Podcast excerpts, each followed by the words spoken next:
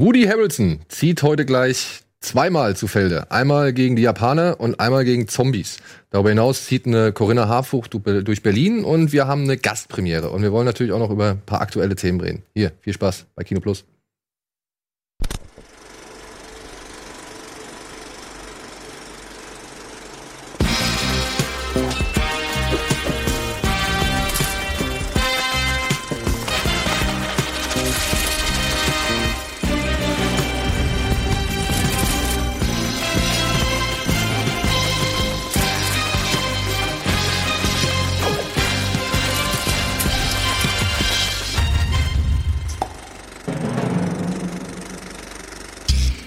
Hallo zu einer neuen Ausgabe Kino Plus. Heute mit Antje, mit Eddie und ja, mit einer Gastpremiere. Christian Eichler vom Shots Podcast. So heißt der Podcast. Shots, genau, ja. Genau. Der kritische Filmpodcast. Ja, hier auf einmal in im YouTube drin. So ist das hier. Ja. Du, und der, der Podcast ist zu hören bei Detektor FM. Genau, bei Detektor FM ist ein Online-Radiosender. Ähm, genau, wir machen ganz viele verschiedene so Podcast-Projekte und ja, jeden Donnerstag so ein bisschen, bisschen wie Kino Plus bisschen anders. Wir reden halt immer über einen Film nur mit genau zwei Leuten und manchmal, wenn es klappt, ähm, frage ich noch so ein paar Leute an, die ein bisschen mehr was zu der Thematik des Films wissen. Also zum Beispiel haben wir über The Laundromat zum Beispiel gesprochen und dann hatte ich so jemanden vom NDR, der wirklich selber an den Panama Papers irgendwie mitrecherchiert hat, der den Film auch richtig scheiße fand. Das war dann so ganz witzig.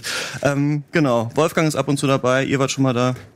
Genau, wir haben unter anderem zu war das Too Old to Die Young? Hatten wir, äh, war das? Genau, das haben wir zusammen gemacht. Dann, Dann haben wir Us gemacht. Stimmt, Us.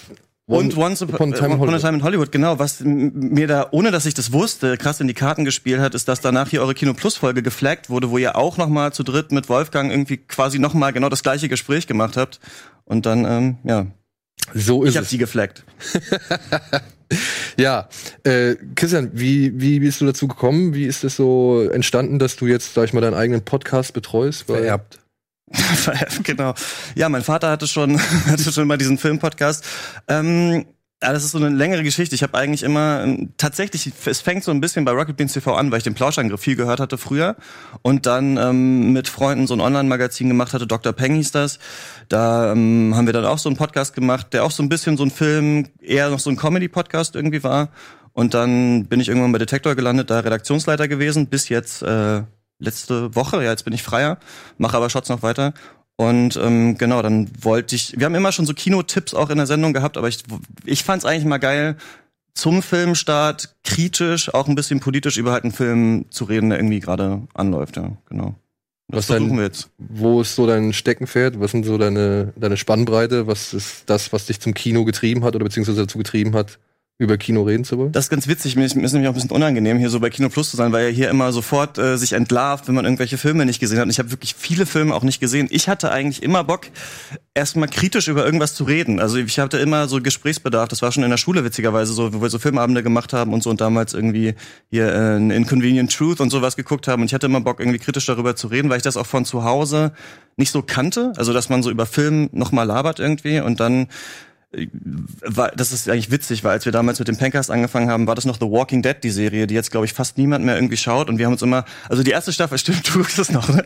Wir haben uns immer mega aufgeregt über diese äh, erste Staffel. Die erste war Hammer und dann immer so danach, immer in der Küche gestanden, in meiner alten WG geraucht und gesagt, wie scheiße war das jetzt? Und dann fing es irgendwie so an und hat sich so langsam entwickelt und so langsam hole ich halt Sachen nach, genau. Und wir machen das jetzt. Und Laundromat fandst du scheiße? Ja, fand ich ganz schlimm. Ganz schlimm.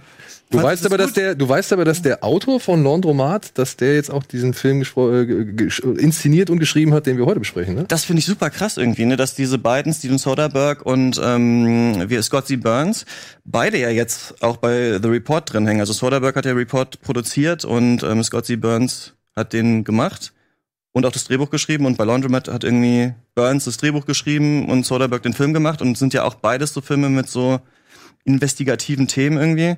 Aber ich finde völlig unterschiedlich eigentlich. Also, weil Laundromat ist halt mega flashy mit Gary Oldman als Jürgen Mossack, als Dandy. Also ich war da schon raus, als, als, als, Gary Oldman da reinkommt und sagt irgendwie, First you have to ask yourself, are you rich? Dachte ich schon, oh Gott, das ist doch irgendwie komisch, wie die das machen. Ja. Kannst du äh, ich fand ihn nicht so wirklich gut. Nee. Okay, ich, hab, ja. ich konnte ihn, ich konnte ihn eine ganze Zeit lang wirklich problemlos verfolgen so ja. und habe mich gefragt, wo das hingeht. Ich fand die ganzen, sag ich mal, Enthüllungen und Aufdeckungen so, die fand ich echt ganz interessant und habe das wirklich gern geguckt. Ich mochte auch dann diesen Bruch mit der vierten Wand so ein bisschen. Aber ich habe mich dann irgendwann so nach und nach gefragt, okay, jetzt kommt die Geschichte mit der Chinesin, jetzt kommt die Geschichte mit dem Afrikaner und wofür, also was, was, was soll ich jetzt damit anfangen? Und dann, ja, kommt halt das Ende und diese komische Auflösung mit dem Ja. Whistleblower, wo ich gedacht habe, jetzt habt ihr mir im Endeffekt gar nichts erzählt. Ja. Ihr habt mir nur erzählt, also einen Status Quo gegeben, dass es das alles gibt, aber mehr weiß ich jetzt halt auch nicht so gesehen und dann diese Pose, das fand ich ganz, ganz furchtbar. Hast du den gesehen? Nee. Die, Geldwäsche, die Geldwäscherei heißt der. Neu auf äh, Netflix. Nee. Ne? Tolle Leute, spannendes Thema, aber danach denkt man sich irgendwie so, ja, hm. Von Soderbergh. Von Soderbergh. Ja. Ja. Ich dachte, hat er nicht schon vor 100 Jahren gesagt, er macht keine Filme mehr? Oder verwechsel ich den mit jemandem? Nee, nee, der hat Der sich eigentlich weg, mal zurückgezogen. Aber dann kam er dann doch relativ schnell wieder. Dann hat er doch diesen Handyfilm gemacht und dann, naja. genau. ja. naja. Aber ich finde, das der ist ein Insane? bisschen so, dass, weißt, du, es gibt so Filme, die können ja noch mal so ein Thema noch mal so setzen und dann redet die Öffentlichkeit darüber. Also Leaving Neverland oder sowas, ne, wo alle das Gefühl hatten, so das war eigentlich durch diese Michael Jackson Sache hat keinen mehr interessiert. Auf einmal kommt diese Doku und ich gerade bei den Panama Papers oder auch sowas wie Cum-Ex oder so, es bietet sich ja mega an, darüber noch mal einen Film zu machen oder meinetwegen jetzt auch The Report, um das noch mal so in die Öffentlichkeit zu kriegen, so ein Thema. Und ich hatte bei diesem Geldwäschereifilm so das Gefühl, wenn man das danach guckt, denkt man sich ja ja, war scheinbar kom äh, kompliziert mit den Panama Papers, aber das wusste man halt auch vorher schon so ein bisschen. Ne? Das ging mir kürzlich bei diesem Hotel, den wir auf dem Fantasy Filmfest gesehen haben. Hotel Mumbai? Hotel Mumbai, so, dass man da auch dachte, das war ein, muss eigentlich so eine Riesensache damals gewesen sein in Indien und es ist überhaupt nicht zu uns durchgedrungen, so dass ich da gemerkt habe, okay, für sowas sind solche Filme verdammt gut und auch Aber das wichtig. war schon in den Schlagzeilen. Ja. Da war ich in Indien, als das war. Fällt mir gerade Okay. ein, genau. Freiwillig. Also ich ja. habe tatsächlich so, du, du hast es echt mitgekriegt? Also es, du hast natürlich recht, dass das nicht so äh, abgefrühstückt wird, wie Mhm. wenn, weiß ich, ein Truck über den Weihnachtsmarkt hier in, Ja. in, in Berlin fährt, logischerweise. Aber das hat schon ähm, so Terrorist, terroristische Anschläge werden ja schon generell immer ähm, abgefeiert. Ja, eben, deshalb habe ich mich gewundert, ich habe gar nichts davon mitbekommen. Aber den konnte ich mir, weißt du, konnte ich mir nicht angucken. Das war mir, der war mir zu heftig. Aber da bin ich mittlerweile auch bei Filmen, die so ähm, realistisch sind. Ich weiß auch nicht, was das war. Der hat mich richtig verstört, der Film. Also ja gut, diese- die, die Szene mit dem Baby ist halt auch schon Wie lange Ja. hast du geguckt? ich, naja, bis zur Szene mit dem Baby. Okay. ja, ungefähr eine halbe, dreiviertel Stunde, keine Ja. Ahnung. Also bis, Die waren schon im Hotel drin. also ich fand das einfach, das hat mich wirklich erschreckt, wie auch diese, diese Kälte, ähm, mit diese, diese Nüchternheit, mit der die einfach da ins Publikum geballert haben und da Menschen gestorben sind. Und das war für die so, so mechanisch, so Ja, völlig. Job?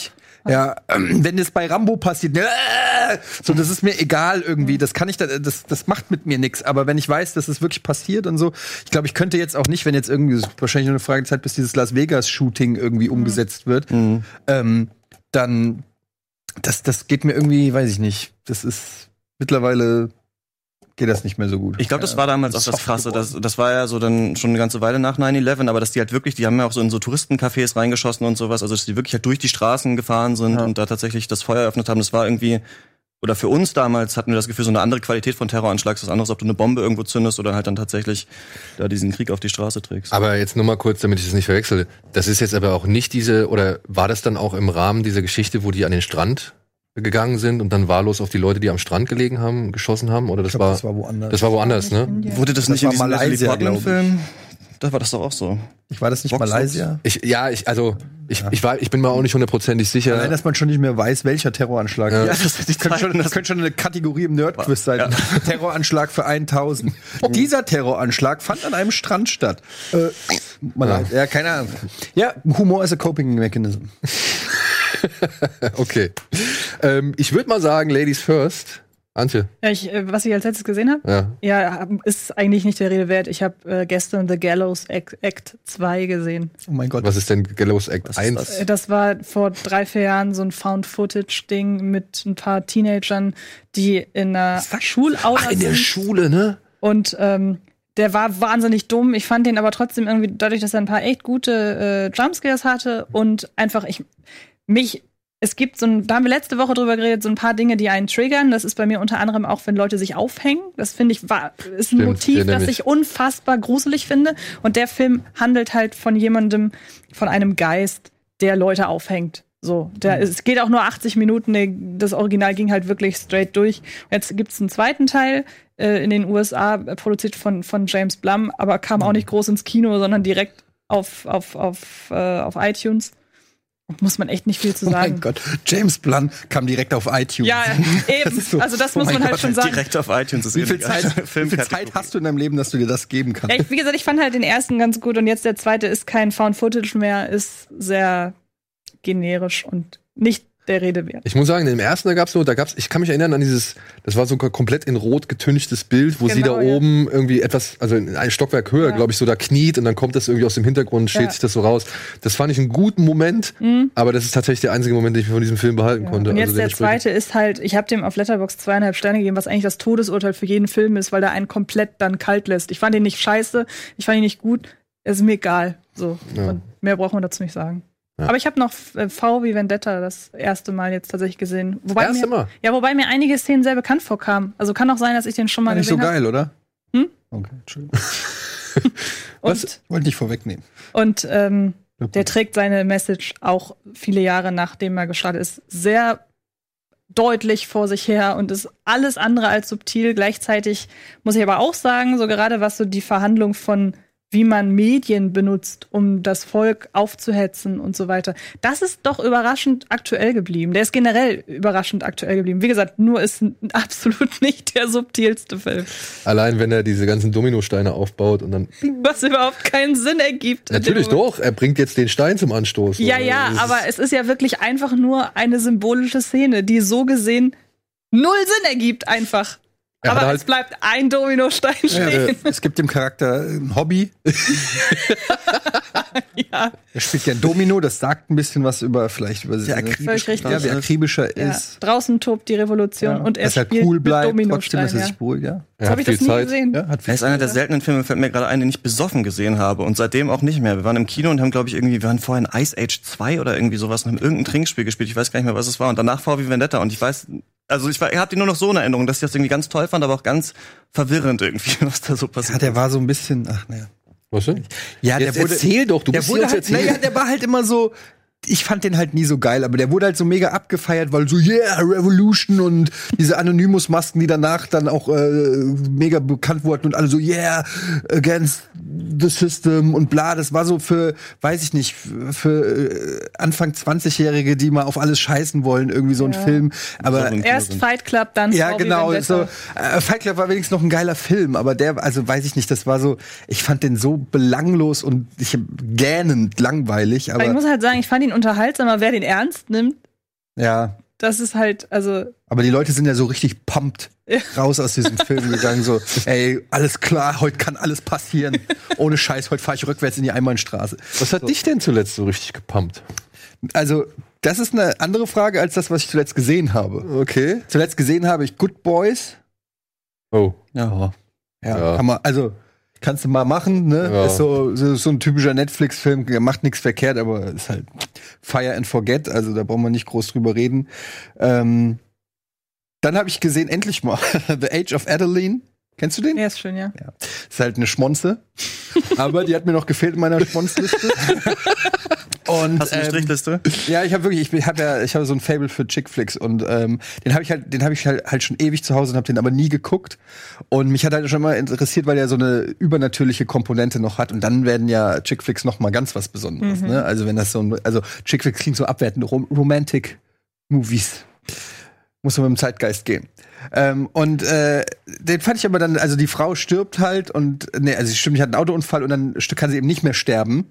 Und es ist eigentlich im Prinzip ist es ein bisschen wie, äh, wie heißt der, der rückwärts altert? Benjamin Button. Benjamin Button so ein bisschen. Also sie Oder auch der nicht, Highlander ich, ne? eigentlich, wenn du so willst. Eigentlich die gleiche Dramatik, die Connor McCloud hat, wenn man es mal ehrlich nimmt. Dass er nämlich Frau, Highlander ist auch ein bisschen Benjamin Button, das stimmt. ja, dass, dass der so, dass er halt Menschen trifft und dann feststellt, scheiße, ich äh, überlebt ja, oder auch das klassische Vampir-Ding, ne? Ähm, und sie äh, findet dann aber halt die große Liebe und da, da gibt's dann, darf ich schon, auch der Film ist alt, kann ich auch den Twist auflösen, oder? Soll ich den Twist nicht auflösen? Kleiner Spoiler. Spoiler, man muss keine Spoilerwarnung. Für alle, die es guckt, eh kein Mensch The Age of Adeline.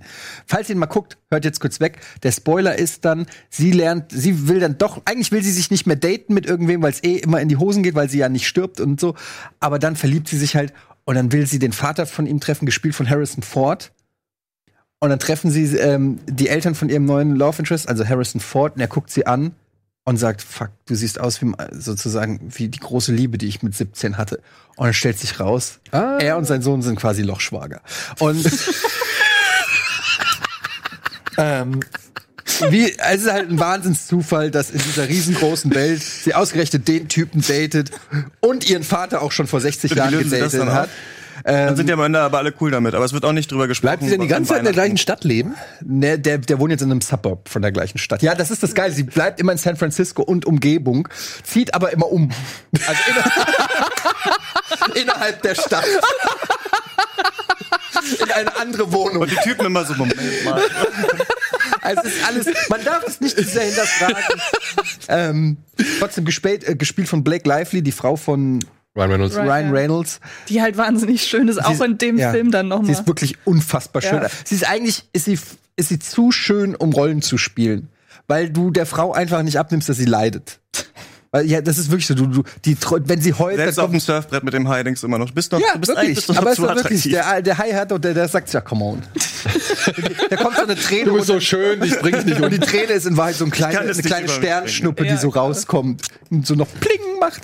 Naja, und äh, am Ende machen sie wirklich eigentlich den Klassiker, ähm, sie wird nochmal vom Auto gerammt und dann kann sie wieder altern. Das wusste ich gar nicht mehr. und dann steht sie vorm Spiegel, letzte Szene, letzte Szene, sie steht vorm Spiegel, guckt sich an, sie ist ja nicht gealtert all die Jahre, über 100 Jahre alt, alt sie ist. Und dann guckt sie, nee, und dann, und dann sieht sie ein graues Haar. Und er wartet schon angezogen mit, mit, weiß ich nicht, sie wollen irgendwo hingehen, sie hat ein graues Haar und sie weiß jetzt, ich bin sterblich, ich kann mit ihm für den Rest meines Lebens. Ich krieg Gänsehaut, wenn ich nur davon rede, guck mal hier. Ist das schön? Das sind die, das sind Geschichten, die das Leben. Na Wenn gut. so doof der ist, also so un leider nicht unlogisch, schreibt, der ja. ist ja wirklich leider durchaus schön, das muss man ja sagen. Er ist charmant. Also die Schauspieler sind halt alle gut. Äh, Harrison Ford, ich wusste gar nicht, dass der mitspielt. Als ich ihn gesehen habe, hab ich gedacht, what the fuck? ähm, und der, der ist schon, der ist natürlich, ist es eine Schmonze, aber du gehst da halt, wenn du rein weißt, äh, wenn du da reingehst, dann weißt du auch, was du kriegst und das kriegst du auf eine gute Art und Weise. Bei The Notebook beschwert sich auch keiner, dass der romantisch ist. Sag mal, hast du eigentlich jetzt, wo du sagst, äh, dass sie durch eine übernatürliche Komponente immer noch so ein bisschen was gewinnen? Wie hieß der Nicholas Sparks-Film, wo sie da an die Küsten, nee, die fahren immer an die Küsten. ich wollte gerade sagen, das ist jetzt. mit, Moment mit, safe? Äh, ja, mit Josh Duhamel. Wo er runterspringt am Anfang, äh, wie heißt er? Ähm, ich weiß nicht, wie du meinst. Das könnte, könnten einfaches alles sein. Ah, Daniel. mit, mit Mandy Moore. Nee, mit so einer blonden Dame. Die, die kommt dann in diese Kleinstadt und. Meinst du Safe Haven? Safe Haven. Die wegläuft vor ihrem gewalttätigen. Ehemann. Ja. Genau, den meine ich. Hast du den mal gesehen? Der geht genau in die Richtung. Heißt Der der ist auch schön. Wie heißt der auf Deutsch? äh, Safe der heißt Haven? Safe Haven. Aber wird Wie jemand ein unsterblich der bei einem Autounfall in dem. Film? Ja, nicht ganz. Aber es ist auch eine kleine, über Ja. ja, ist eine kleine übernatürliche Komponente dabei. Nee, den, den kenne ich nicht. Okay. Interessant. Werde Wir ich machen- mal auf die Liste setzen. Ja, setzen ihn mal auf die Liste. Wir machen mal kurz einen kleinen Spot und äh, melden uns gleich zurück.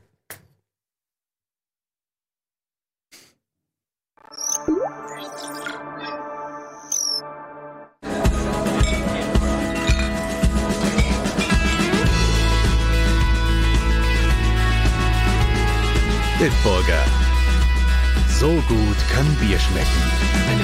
Mit bestem Bitburger Siegelhopfen verfeinert.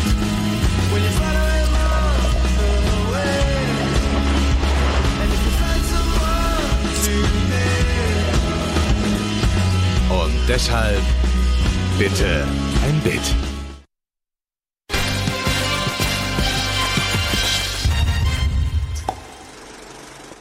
In der Nacht mit dir an meiner Seite. Ja, Eddie hat sich gerade durch die Nicholas Sparks. Die Nähe des Himmels. Klingt wie ein Sido-Album. Ja. Ey, ey, fang nicht damit an. Weg der Träume. Fotos in meinem Kopf. Ja. Nee? Ich bin besessen von Sido. Ich muss jedes Video gucken und ich kann das nicht glauben, dass das immer schlimmer wird. Ich, hab- ich verstehe das gar nicht. Ich verstehe auch vor allem nicht, warum er immer heller spricht. Oder singt oder rappt oder keine Ahnung, was er macht. Ich glaube, das ist für mich eine einzige Faszination. Auch jetzt mit dem Sänger von Feine Sahne Fischfilet, aber der auch so vermurkst in diesem Song irgendwie ist. Ich finde das total Diese Transition vom schmutzigsten Ja. Straßenrapper Ja. zum cleansten Pop. Wirklich, das das ist unfassbar komisch. eigentlich. Aber er macht das äh, sicherlich sehr erfolgreich. Ich glaube, dass das voll. ganz gut klingelt bei ihm. Ja. Apropos Cleans, der Pop-Act, einer, der gar nicht so clean war, war ein Film, den du auch noch gesehen hast. Das war das ist, was du. Dolomite is my name. Ja, genau. Ähm, wie heißt der denn? Dolomite? Dolomite. Dolomite is my Dolomite. name, heißt der Film. Dolomite Genau. is my name, ja. ja. Hab ich auch als Ähm, letztes der gesehen. neue Film von und mit nicht von, aber mit Eddie Murphy. Jetzt habe ich hier das Letterbox ausgemacht. Ich habe kein Laptop. Für alle, die mir jetzt gleich wieder in den Kommentaren guckt dauernd in sein Handy. Er hat was zum reingucken. Ich habe auch, ich, sonst habe ich doch kein Gehirn. Dolomite is my name, der neue Film äh, mit Eddie Murphy ähm, über äh, Randy Ray Moore. Ray Moore, ein ähm, schwarzer Stand-up-Comedian und und ähm, Wollen wir es abkürzen? Ja. Weil wir haben da, glaube ich, letzte oder vorletzte Woche schon drüber Ach so, gesprochen. Äh, deswegen, also Inhalt, Ich, wir ich habe die Sendung natürlich geguckt, aber das wusste ich nicht. aber sag einfach, wie dir gefallen hat. Ich fand den mega. Ich fand den ganz, ganz toll. Also zum einen fand ich äh, Eddie Murphy großartig. Man hat ja, manchmal so Angst, oh, ho- hoffentlich hat er Lust. So ein bisschen wie bei Bruce Willis, dem siehst du sofort an, wenn er keinen Bock hat und das nur wegen der Kohle oder so macht. Harrison Ford auch. Ja. Ja, und äh, Harrison Ford auch, sie Episode 7. Und ähm, da hast du aber gemerkt, der brennt. Der hat Bock auf diese Rolle, der hat Bock auf diesen Film. Er spielt den so gut und auch nicht so overacted, dass du es nicht mehr abnimmst, sondern der Typ war natürlich völlig übertrieben. Aber er spielt den mit Herz und Leidenschaft. Also ich finde Eddie Murphy fantastisch, aber auch die ganz, der ganze Cast von diesem Film ist fantastisch. Und was ich an dem Film super finde, erstens mal ähm, wusste ich gar nicht so viel über Randy Ray Moore, bevor ich den gesehen habe. Also nicht, nicht in dem Sinne. Ich, ich bin ja auch ein großer Fan von Black Dynamite, was ja im Prinzip auch ein Randy Ray Moore-Film ist. Aber ähm, da geht's ja, äh, also eine Verarsche von einem Randy Ray Moore-Film, aber da geht's ja wirklich um den Typen, der dieses Blaxploitation-Kino gemacht hat. Und ich fand es einfach hochinteressant und so charmant und herzerwärmend und lustig und kurzweilig. Und es war so ein richtiger Feel-Good-Movie. Und äh, ich, ich bin richtig mit dem Grinsen da gesessen und habe gesagt, wow, das war ja richtig schön. Ich habe am Ende, ich habe die ganze Zeit gedacht, ach, bestimmt kommt jetzt noch irgendwie, der hat ist mit äh, an Krebs gestorben und ein Arm abgehackt worden und dann, äh, weiß ich nicht, terroristischer Anschlag oder irgendwas. Aber nee, es war dann einfach so, ja, der hat Erfolg gehabt. Autounfall, ja. Ja, der hat Erfol- Erfolg gehabt und äh, lived heavy, happy ist auch- ever after so. Der ist auch gar nicht mal vor, also vor gar nicht allzu langer Zeit erst gestorben. Der ist Ja. irgendwie 2016 oder so, wenn ich das richtig in Erinnerung habe. Oder vielleicht war es 2006, aber wie gesagt, der hat schon noch eine relativ lange Zeit gelebt. Ist dann irgendwie, glaube ich, im Altersheim äh, an Diabetes oder sowas, glaube ich, äh, ist er dann letztendlich gestorben und so. Aber der hatte noch ein relativ Ja, und das fand ich gut, dass Leben. es nicht so künstlich noch irgendwie versucht wurde, so eine dramatische Geschichte einzubauen, weil es war, ist ja eigentlich ein Biopic und dann kommt ja oft immer noch so ein, muss ja immer irgendwas Dramatisches noch passieren. Fand ich irgendwie ganz cool. Und halt, wie gesagt, der Cast, ne, mit Wesley Snipes. Ey, Wesley Snipes in dem Film, das ist so krass für Ja. mich. Ja, der ist so Das ist- arschlustig, der Typ. So, und wenn die am Ende dann die Originalszenen zeigen, Den kannst du übrigens auf äh, YouTube angucken. Habe ich, hab ich, hab ich gelesen, hat irgendeiner auch ähm, geschrieben. Ähm, ja, also das war echt ein toller Film. Muss man empfehlen. Für Netflix-Verhältnisse richtig gut. Auch dieser seltsame so Pimp-Humor, wie die sind, ne? So einerseits halt so irgendwie total männliche Typen, aber auch so total flashy irgendwie. Ich fand das irgendwie gerade von Wesley Snipes Hammer.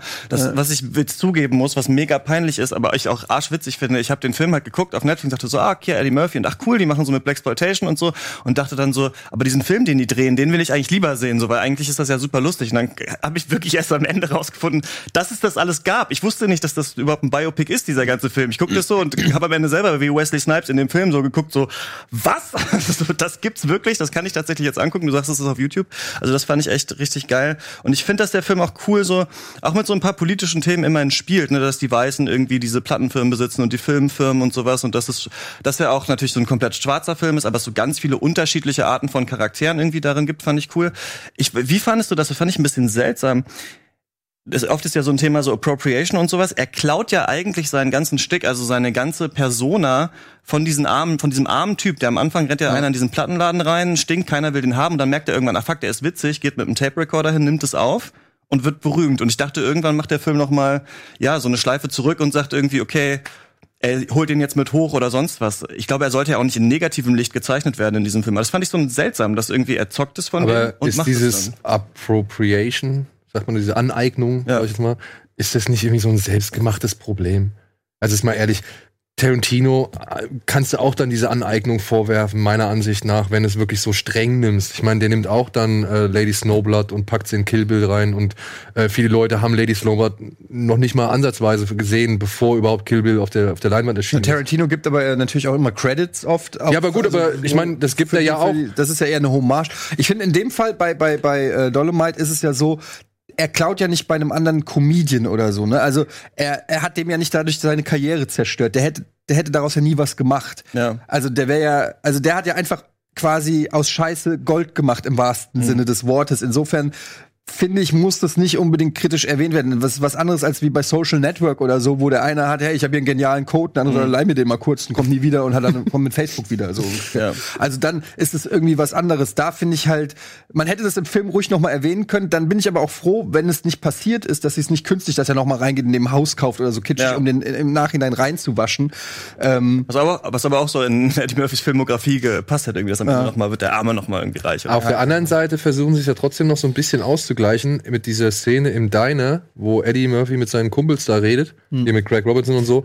Und dann sagen sie auch alle, ja stimmt, hier mein Vater hat früher im Knast davon erzählt und hier ging das die rum und oh ja, Dolmite, was weiß ich, haben wir auch schon gehört. Also man kann es ja nicht nur dieser einen Person oder beziehungsweise diesen drei, sag ich mal, Obdachlosen irgendwie zudichten, sondern ja. es ist ja schon so ein Phänomen, der sich wirklich ja. durch die ja. schwarze Kultur gezogen hat und immer wieder aufgegriffen worden ist. Es ist so wie bei uns Ostfriesenwitze oder sonst irgendwas, weißt du? Ich meine, äh, die wurden auch jahrelang verbreitet und irgendwann irgendwann hat man halt aufgehört, ja. Also irgendwann kam Otto und irgendwann kam Otto. Ja, genau. ja. Und darüber redet wieder niemand. Ja, oder, oder außer Phipps Asmussen, der sich vielleicht heute noch bringt. So, ja. ja. Wie heißt dieser neue Comedian, der auch so Phipps Asmussen, Markus Krebs oder sowas? Heißt der so? Kennt ihr den? Weiß nicht, der ist mega berühmt, macht auch genau den gleichen Phipps Asmussen-Ding. Ich habe neulich gesehen, dass er einen Phipps Asmussen-Joke geklaut hat. Und das ist der Joke, äh, kommt ein Möbelpacker zur Frau und ähm, sie sollen Klavier abholen und sie sagt, ja, sie haben ja nur einen Arm. Sagt er, ja, warum, warum haben sie zwei Klaviere? So und das, also das ist wirklich ein Alter. Das, das ist ein Asmussen-Joke, genau. Ja. Und den hat der der neue Typ äh, geklaut. Das ist Was? nicht okay. Das finde ich nicht in Ordnung. Die, ich hätte jetzt gesagt, weil Phipps Asmussen hat ja so viele Witze erzählt, dass es schon sein sich kann, bestimmt alle wenn du auf die Bühne gehst und Witze erzählst, Stimmt, dass es aus Versehen einfach passiert, dass du auch einen Phipps Asmussen-Joke erzählst. Aber ja, der ist schon sehr der eigentlich bekannt. Noch? Äh, ja. Ich fand bei Dolomite noch ganz cool, dass und das gibt es nicht so oft, finde ich. Es ist ja nicht so, dass Eddie Murphy hier seine eigene Geschichte verfilmt, sondern die Geschichte von jemand anderem. Aber ich finde geil, dass es hier ja auch darum geht, dass dieser Dolomite äh, oder der tatsächliche Mensch, der dann zu dieser Figur wird, der ist ja gar nicht so super flashy, wie Dolomite dann selber ist, sondern nimmt sich so diese Persona an und erfindet so eine Persona. Und das kann man ja auch so ein bisschen auf Eddie Murphy zurückbeziehen, der ja auch dann irgendwie so diese Persona irgendwie wurde und in Interviews ja auch manchmal total ruhig ist und sowas und gar nicht halt so crazy ist. Und ich finde das eigentlich ganz cool, wenn sich das so, wenn das so passt. Also man hat so das Gefühl, Eddie Murphy hat hier jetzt nach so einer langen Pause so eine Rolle gefunden, die halt nicht so ein Kinderfilm ist oder so ein Quatschfilm, sondern so ein Film ist, der irgendwie ein historisches Interesse hat, trotzdem sau witzig ist, aber gleichzeitig so zu ihm so total passt. Und sowas finde ich so total angenehm. Oder auch wie Mickey Rock in The Wrestler oder sowas. Wenn du so das Gefühl hast, so die, der echte Schauspieler ist, es ist nicht genau der Typ, aber es passt eigentlich so total, total. rein irgendwie. Ja. Es passt ja auch gut in die, sozusagen ein bisschen in die Biografie von Eddie Murphy, der ja irgendwie mit 19 ähm, Delirious gemacht hat, also sein Stand-Up-Programm anguckt, wenn ihr es nicht kennt, auf äh, Netflix. Netflix. So. Ähm, und äh, als Inspiration ja auch immer angibt, dass so, äh, so Leute wie Richard Pryor oder so seine, seine großen Vorbilder waren, ähm, die wiederum darauf aufbauen. Also das ist ja schon in seinem in seiner Biografie alles auch irgendwie verankert. Und ich muss wirklich sagen, Eddie Murphy, man sieht ihn ja nicht so oft. Er macht ja nur noch, er macht jetzt wieder häufiger. Ich glaube, jetzt kommt äh, Prinzess Zamunda 2 kommt ja irgendwie. Aber äh, man, man sieht ja ihn nicht mehr so häufig. Und ähm, ich muss sagen, ich fand es schon beeindruckend, wie gut er ist und wie gut er schauspielen kann einfach ähm, mittlerweile, weil weiß ich nicht, so oft, wie gesagt, sieht ja, man ihn nicht. aber auch in sowas wie die Geistervilla oder wie der hieß, ja. da kann der halt auch nicht wirklich viel machen. kenne ich nicht, ja. Das war aber so der Film unserer Familie quasi, war Prinz aus Ramunda. Ich habe keine Ahnung warum, aber ich habe den mit meiner Mutter dauernd geguckt und auch mit meiner Oma und immer diese Szene, wenn die da in diesem Barbershop sind und Eddie Murphy spielt fünf verschiedene Leute, Alter, und das ist nicht Cassius Clay und so weiter und ich musste jedes Mal so Seine Mama dann den Clay ja, und ich werde den Clay das, ist so, das ist so. Und wenn ein Mann Mohammed Ali heißt will, dann soll man ihn Mohammed Ali nennen. Und den haben wir immer geguckt, deswegen ähm, fand ich jetzt einfach auch einfach erfrischend, mal wieder Eddie Murphy trotzdem auch in dieser extrovertierten Art auch mal wieder zu sehen, weil ich so dachte, ah, stimmt, geil, habe ich eigentlich mal wieder Bock drauf, so dieses Rumgebrülle und so, das ist schon cool. Ja, ja cooler Film. So, kommen wir zu dir. Das war auch der letzte. Okay, davor also, was war, ich zu Dolomite noch Davor war äh, The Lighthouse, habe ich gesehen. The Lighthouse? Ja. Und wie fandst du den? Ich habe keinen richtigen Zugang am Ende dazu, gefunden, hatte ich so das Gefühl. Ich fand das Setting toll, ich fand die beiden überragend, ähm, Robert Pattinson und Willem Dafoe in diesen in diesen Rollen. Ihr habt es ja auch schon bei Kino Plus so ein bisschen gesagt, dass das wirklich aussieht wie so ein ganz alter Film, wie Fotografien, manchmal auch so stummfilmmäßig, bewegen die sich so ein bisschen zu schnell. Das fand ich alles toll. Ich habe nur noch nicht richtig geblickt, was der Film mir eigentlich erzählen möchte, außer dass diese beiden Männer eben auf dieser Insel zusammen wahnsinnig werden. Manchmal habe ich das, dass ich viel später so denke, ach das, das könnte ja das heißen, das heißt das und jetzt habe ich so einen Zugang zu diesem Film gefunden und der hat ja auch so eine übersinnliche Ebene und am Anfang, das ist jetzt kein Spoiler, da geht ja Robert Pattinson so ans Meer und dann kommen da diese Baumstämme auf ihn zu und er sieht irgendwas und dann taucht er so unter und es kommt diese Nix und ich dachte, boah, das ist ja der beste Film, den ich in diesem Jahr gesehen habe, aber dann fand ich verliert der sich so und interessiert sich so viel für dieses Geblubber der beiden Männer, dass ich gar nicht so interessant fand dann am Ende mehr. Weil ich muss ihn vielleicht noch mal schauen und noch mal über, irgendwie überlegen. Es geht ja auch, das kann ich nicht sagen, wie es ausgeht, aber das hat etwas mit griechischer Mythologie auch zu tun. Ähm, ja, ich weiß es nicht so genau. Habt ihr den durchstiegen, den Film? Naja, für mich war es halt ähm, mehr das Gef oder eineinhalb Stunden lang zwei Menschen da, dabei irgendwie sein, wie die halt wahnsinnig werden. Ja. Und ich meine, als wir aus dem Kino raus sind, meinte ja ein Kollege von uns, Prometheus hat er irgendwie gesagt, glaube Also auch das Blasphemous Let's Play Das wollte ich von nicht Colin spoilern, ja, genau. Also Ach so, ich wusste nicht, dass das ein Spoiler ist, weil ich mich selber damit überhaupt gar nicht auskenne. ein solider Prometheus? Joke, der ein bisschen untergegangen ist. Hat er, glaube ich, nicht gesagt. Nicht? Was hat, er, stimmt. was hat er gesagt? Ich weiß gar nicht. Ich meine schon, dass er das gesagt hat. Aber wie gesagt, ich habe gar keine Ahnung, was das bedeutet, weil ich mit ähm, Mythologie und so gar keine Berührung habe. Tut mir sehr leid, wenn das jetzt ein Spoiler gewesen ist. Nee, es kann, also, nee. Nee, also es ist ja, also wirklich, Ja. Würde ich jetzt nicht sagen, weil darum geht's ja nicht. Also du gehst, also das ist ja kein großer Twist. Diese, diese, Der Film hat ja keinen Der Twist. hat ja keinen Twist, der Nein. ist ja einfach nur, der ist ja da und zieht Ja. dich halt mit ab. Man wartet aber am Anfang so drauf. Man denkt, okay, also es ist ja so, dass ähm, Willem Dafoe's Charakter ja oben in das äh, Leuchtturmwärter, diese Kuppel oben eben immer geht und Robert Pattinsons Charakter darf da nicht rein und man fragt sich, was ist da oben, was ist da oben so, ne? Und dann später passiert da ja noch was. Aber es ist nicht so, dass also The Witch war irgendwie vom gleichen Regisseur, war so ein bisschen geradliniger und dann klarer für mich am Ende, wo darauf der hinausgelaufen ist.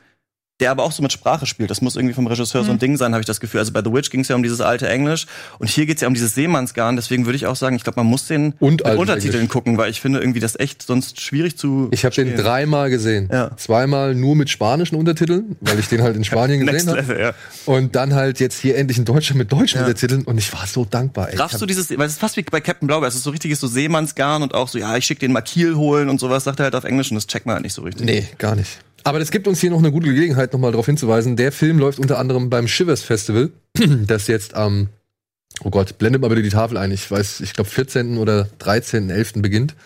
Äh, haben wir ja schon ein paar Filme besprochen. Unter anderem werde ich auch da sein, Gregor wird auch da sein. Ich bin am Freitag, den 15.11. da, leg da noch ein bisschen Musik auf nach Blood Machines.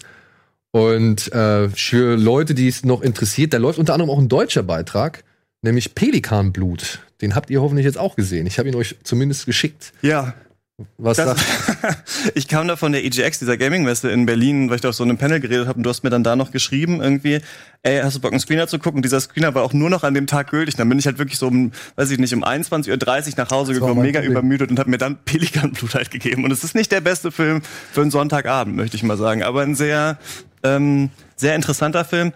Ein bisschen Systemsprenger mit Horrorelementen, kann man vielleicht sagen. Was heißt Ähm, Systemsprenger? Das ist dieser Film über dieses ähm, Kind, das irgendwie die das Erziehungssystem nicht richtig beherrschen und einfangen kann. Der kam auf der Berlinale und soll ja der deutsche so. Oscar, ist der deutsche Oscar-Kandidat, ne? Ja. Also, das ist ein Film, okay. Ich hab Ja, grad- Den genau. hatten wir ja auch Ja. schon hier mehrfach besprochen. Die Kleine unter anderem, die Hauptdarstellerin, die halt dieses Problemkind spielt, Musst du gucken. die, ähm, die spielt demnächst in einem Film mit Tom Hanks äh, die Hauptrolle. Ja, stimmt. Und das Krasse ist, was ich jetzt gesehen habe, ja, das perfekte Geheimnis hat natürlich erwartungsgemäß ziemlich viele äh, Menschen ins Kino gelockt, aber Systemsprenger ist äh, mit einer der stärksten deutschen Beiträge, die wir dieses Jahr im Kino haben. Also da sind wirklich, äh, ist ein richtiger Langläufer.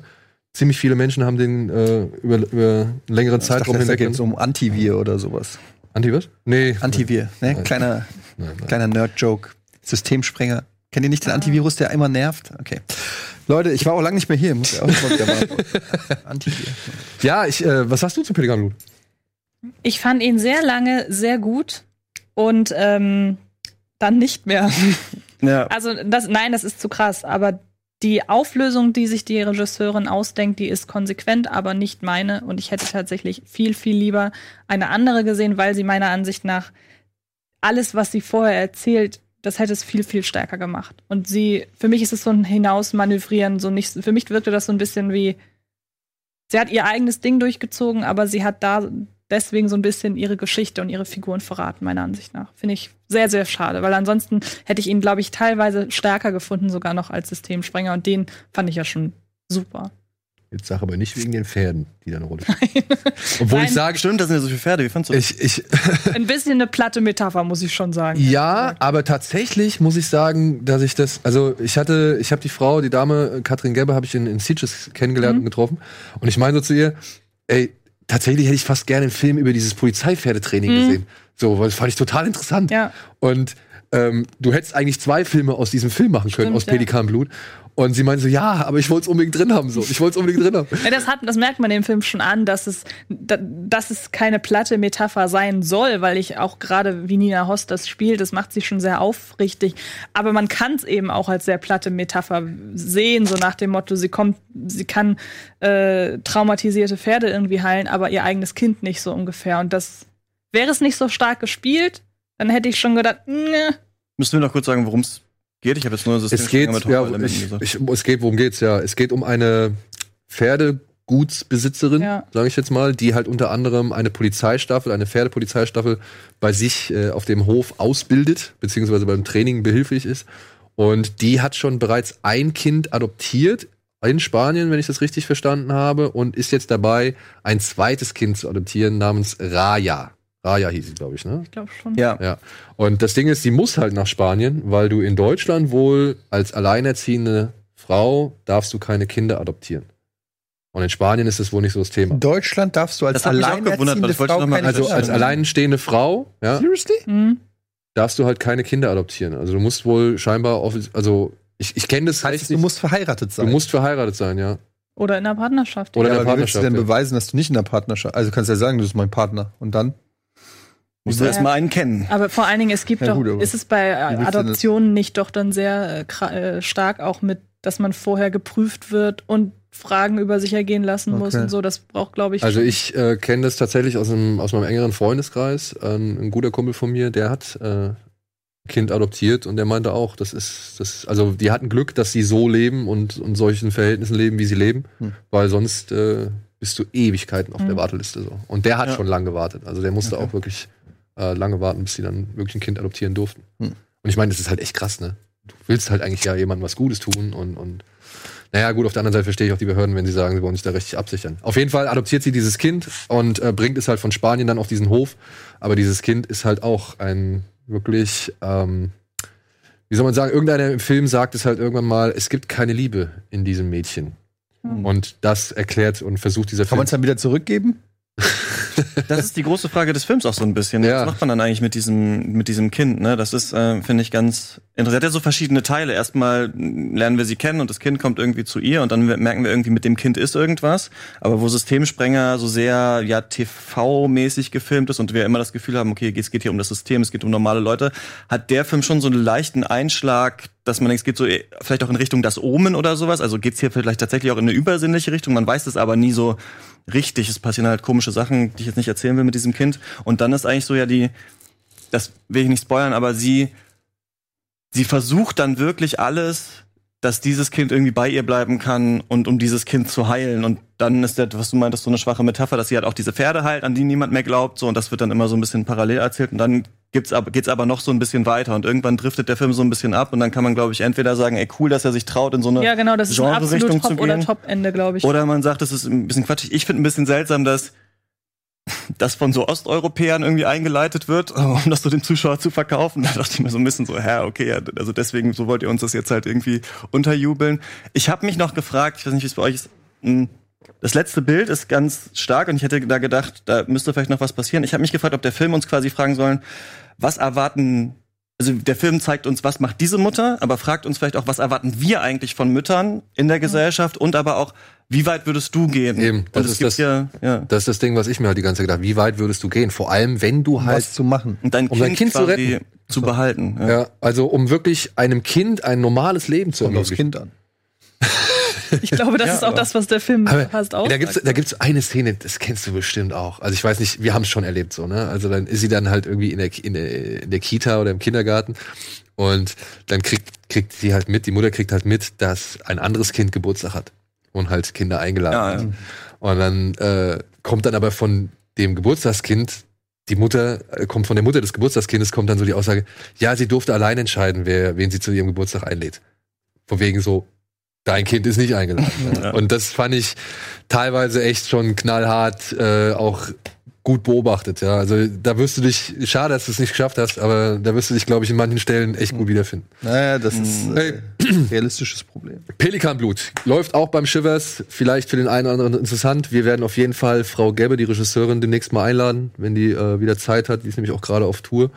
Und dementsprechend bin ich sehr gespannt. Hat Bis übrigens. dahin kann man sich erstmal ihren anderen Film Genau, gerne Tore tanzt angucken, hat sie noch gemacht. Den ich nämlich deutlich besser finde, Den tatsächlich. finde ich auch besser, aber spricht trotzdem nichts gegen, sage ich jetzt mal, die Konsequenz, die sie jetzt mit Pelikanblut. Nein, überhaupt nicht. äh, Ich finde, der Pelikanhut passt auch gut. Es gibt dieses Hashtag oder diesen Begriff Regretting Motherhood von so einer israelischen Soziologin von ein paar ähm, Jahren, glaube ich, aufgekommen. Das hat eine große Kontroverse ausgelöst. Das ist eben, also die, weil dieses Bild der Mutter ist so das eines der krassesten, das wir in der Gesellschaft haben. So, also wenn du Mutter geworden bist, dann musst du immer halt deine Kinder lieben für immer und das auch tatsächlich so gesellschaftlich ausdrücken. Es gibt aber Mütter, die lieben ihre Kinder, sagen aber, wenn ich noch mal die Chance hätte, dann würde ich keine Kinder bekommen. Und das ist quasi sehr kontrovers, das so in der Öffentlichkeit zu sagen. Und ich finde, dieser Film, also ein bisschen kann man danach so darum, darüber so ein bisschen diskutieren eigentlich so quasi. Ist es, ist es erlaubt als Mutter zu sagen, okay, ich, ich, ich möchte Kann nicht mehr. Ja, genau. ja. Gut, wir machen mal schnell weiter mit den Kinostarts der Woche.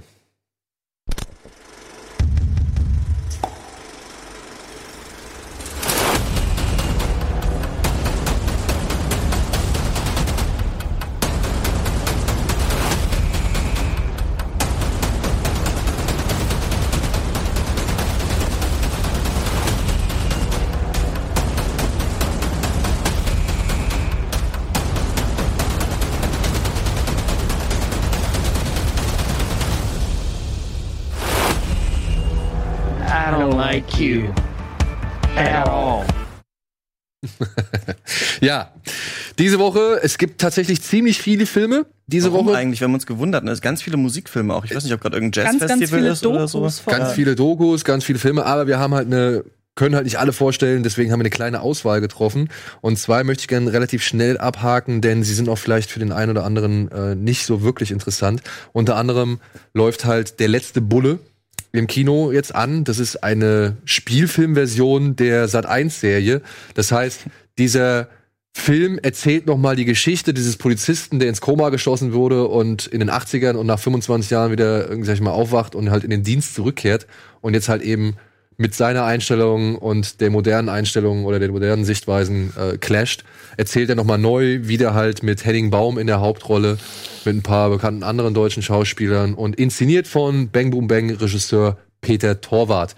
Ich habe den Film leider nicht gesehen, deswegen kann ich nicht so viel sagen dazu. Tino Hahn findet den ja so scheiße, ne? Dino findet den nicht wirklich gut. Nee, der findet ihn echt schlecht. Ähm, ich habe aber auch jetzt schon ein paar andere Stimmen gelesen, die sagen, das ist halt ein Film, der voll aus der Zeit gefallen ist und manches passt halt und manches nicht. Ich kann dazu nicht sagen, ich werde mir den bestimmt irgendwann mal angucken, aber da tatsächlich nicht mehr im Kino, sondern eher dann, wenn er irgendwo Weil Sat 1 läuft. bei Sat 1 läuft oder sonst irgendwas, ja. Äh, oder halt auf dem Streamingdienst oder sonst irgendwas. Aber ich äh, habe noch Hoffnung, dass Peter Torwart hier und da auch noch mal die eine oder andere gute Szene hinbekommt. Ja, so viel dazu. Ich weiß nicht, ich kenne die Serie nicht. Ich habe die Serie nie gesehen. Du? Ne? Und dementsprechend, aber es kann ja bestimmt Leute geben, die die Serie irgendwie richtig mögen. Und ich glaube, für die ist dieser Film auch gedacht. Dann gibt es einen Film, der heißt der, Das Wunder von Marseille. Habt ihr von dem gehört? Ja, mit dem einen, Gérard Depardieu. Mit Gérard Depardieu. Hier geht es um einen, ich hab Bon vivant und Lebemann, hat er von sich nicht gesagt. mit Ja. Namen. hier geht es um einen indischen Jungen, ähm, der mit seinem Vater aus Bangladesch flieht, äh, nach Paris kommt und dort halt einen Schachlehrer kennenlernt, der auch das Potenzial bzw. das Talent in diesem Jungen entdeckt und ihm halt das Schachspielen beibringt, beziehungsweise ihn im Schachspielen fördert. Während sein Vater versucht wirklich krampfhaft und hartnäckig und ne, was heißt krampfhaft gegen alle Widerstände sich äh, eine Aufenthaltsgenehmigung zu verschaffen. Und ja, das erzählt halt dieser Film. Soll solide sein. Äh, Gérard Depardieu ist wohl das Highlight im Film. Und es ist wohl auch eine Geschichte, die man schon so oder so ähnlich in mehrfacher Form erlebt hat. Also, ne, Underdog und äh, Er gewinnt bestimmt am Ende ein Schachturnier. Es kommt zu glauben, dass, wenn man das so sieht, dass Gérard Depardieu mal ein Sexsymbol in Frankreich war. Ja gut, ist halt auch lange her. Ist lange her, ja. Was guckst du einfach? Also viele, ist viele Kilos her. Ja. Der Zahn der Zeit, der, der nagt halt auch. Ja gut, an ihm hat er nicht wirklich genagt. Er hat ihm, glaube ich, eher mehr Wir gedacht. haben ja gar nicht so viele bekannte, ne, so indische Darsteller. Also, im, gut, das ist nicht Hollywood, ne, das ist Frankreich. Es hat auch Aziz Ansari immer so moniert, dass, er, dass eben alle für die gleichen Rollen vorsprechen müssen. Aber diese Story gibt es oft, oder? So Kind aus Indien kommt irgendwo hin und Es ist wird, tatsächlich sogar eine wahre Geschichte. Also man kann man kann's dem Film noch nicht mal vorwerfen, dass er da irgendwie sind das Klischee. so eine Feelgood-Befindlichkeit irgendwie herbeidichtet, sondern immer eine wahre Geschichte. Oder based on true. Sogar Jerks steht, das ist ba based on true events. Na gut, das ist aber auch ein Gag. Ja, ich sag's nur, es ist halt. Wobei vielleicht, wir wissen es ja alle nicht. ist Herr Ulme nicht so privat, oder was? ich dachte jetzt eigentlich schon. Das ist, es ist basiert auf einer wahren Geschichte, ist ja schon lange kein Verkaufsargument. Wie hieß dieser andere Film mit dem, mit dem afrikanischen Kind, das so ein Mathe-Genie, Queen of Cutwell oder sowas, glaube ich, hieß der. Den Also ich, gab's auf jeden Fall ja, auch. ich glaube, wenn man sowas mag, dann mag man auch äh, das Wunder von Marseille. Wow, Dementsprechend, mochte ich nicht. ne? War nicht so, ist nicht so. Ich, das sind halt, was du gerade sagst, all diese gleichen Sachen und mittlerweile kann ich sie irgendwie nicht mehr sehen. Ja, gut. Sagt Ja, die, die Marvel regelmäßig lobt. Vergesst alles, was ich gerade Ich glaube halt gesagt manchmal habe. aus, aus, aus den Ländern und so gibt es manchmal interessantere Stories zu erzählen, als jemand kommt dann jetzt wieder in den Westen und wird da berühmt oder sowas. Aber das Auf der anderen Seite brauchst du halt natürlich dann trotzdem, glaube ich, Ja, gerade in Frankreich, du brauchst dann so ein ja. Vehikel wie Gérard Depardieu und, und irgendwie so eine Story, die dann irgendwo auch zu Hause spielt, um sich dann vielleicht für die Ferne zu interessieren. Ja, so ist es halt. Gut, wir gehen einmal kurz in die Werbung und melden uns gleich zurück mit ein paar weiteren Kinostarts.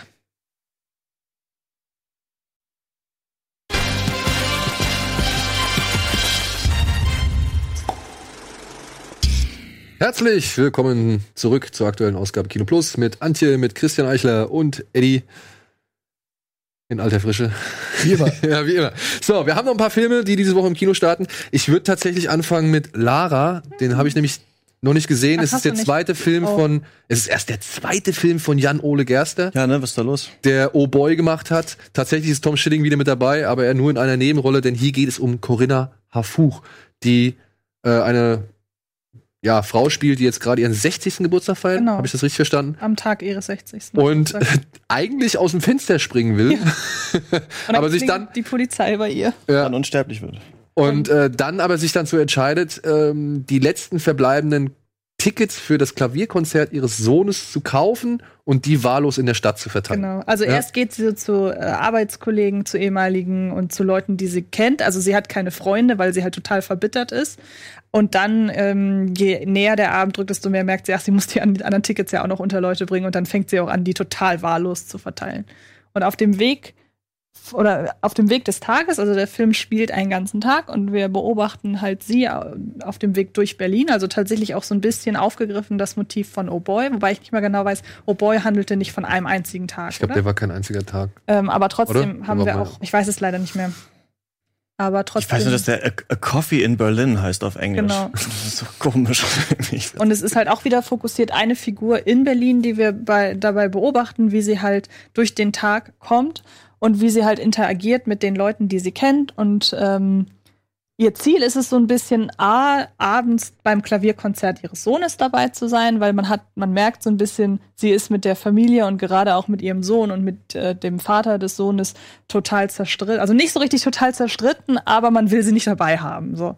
Und ähm, dann hat sie einen Verehrer, der immer mal wieder auftaucht, von dem sie aber nichts wissen will. Dann ist sie noch mal bei ihrer Mutter, weil sie ja eben Geburtstag hat. Also es sind immer so kleine Stippvisiten, wo man so merkt, ähm, das soll so nach und nach das Bild dieser Figur, ähm, ja, wie so einzelne Puzzleteile so vervollständigen.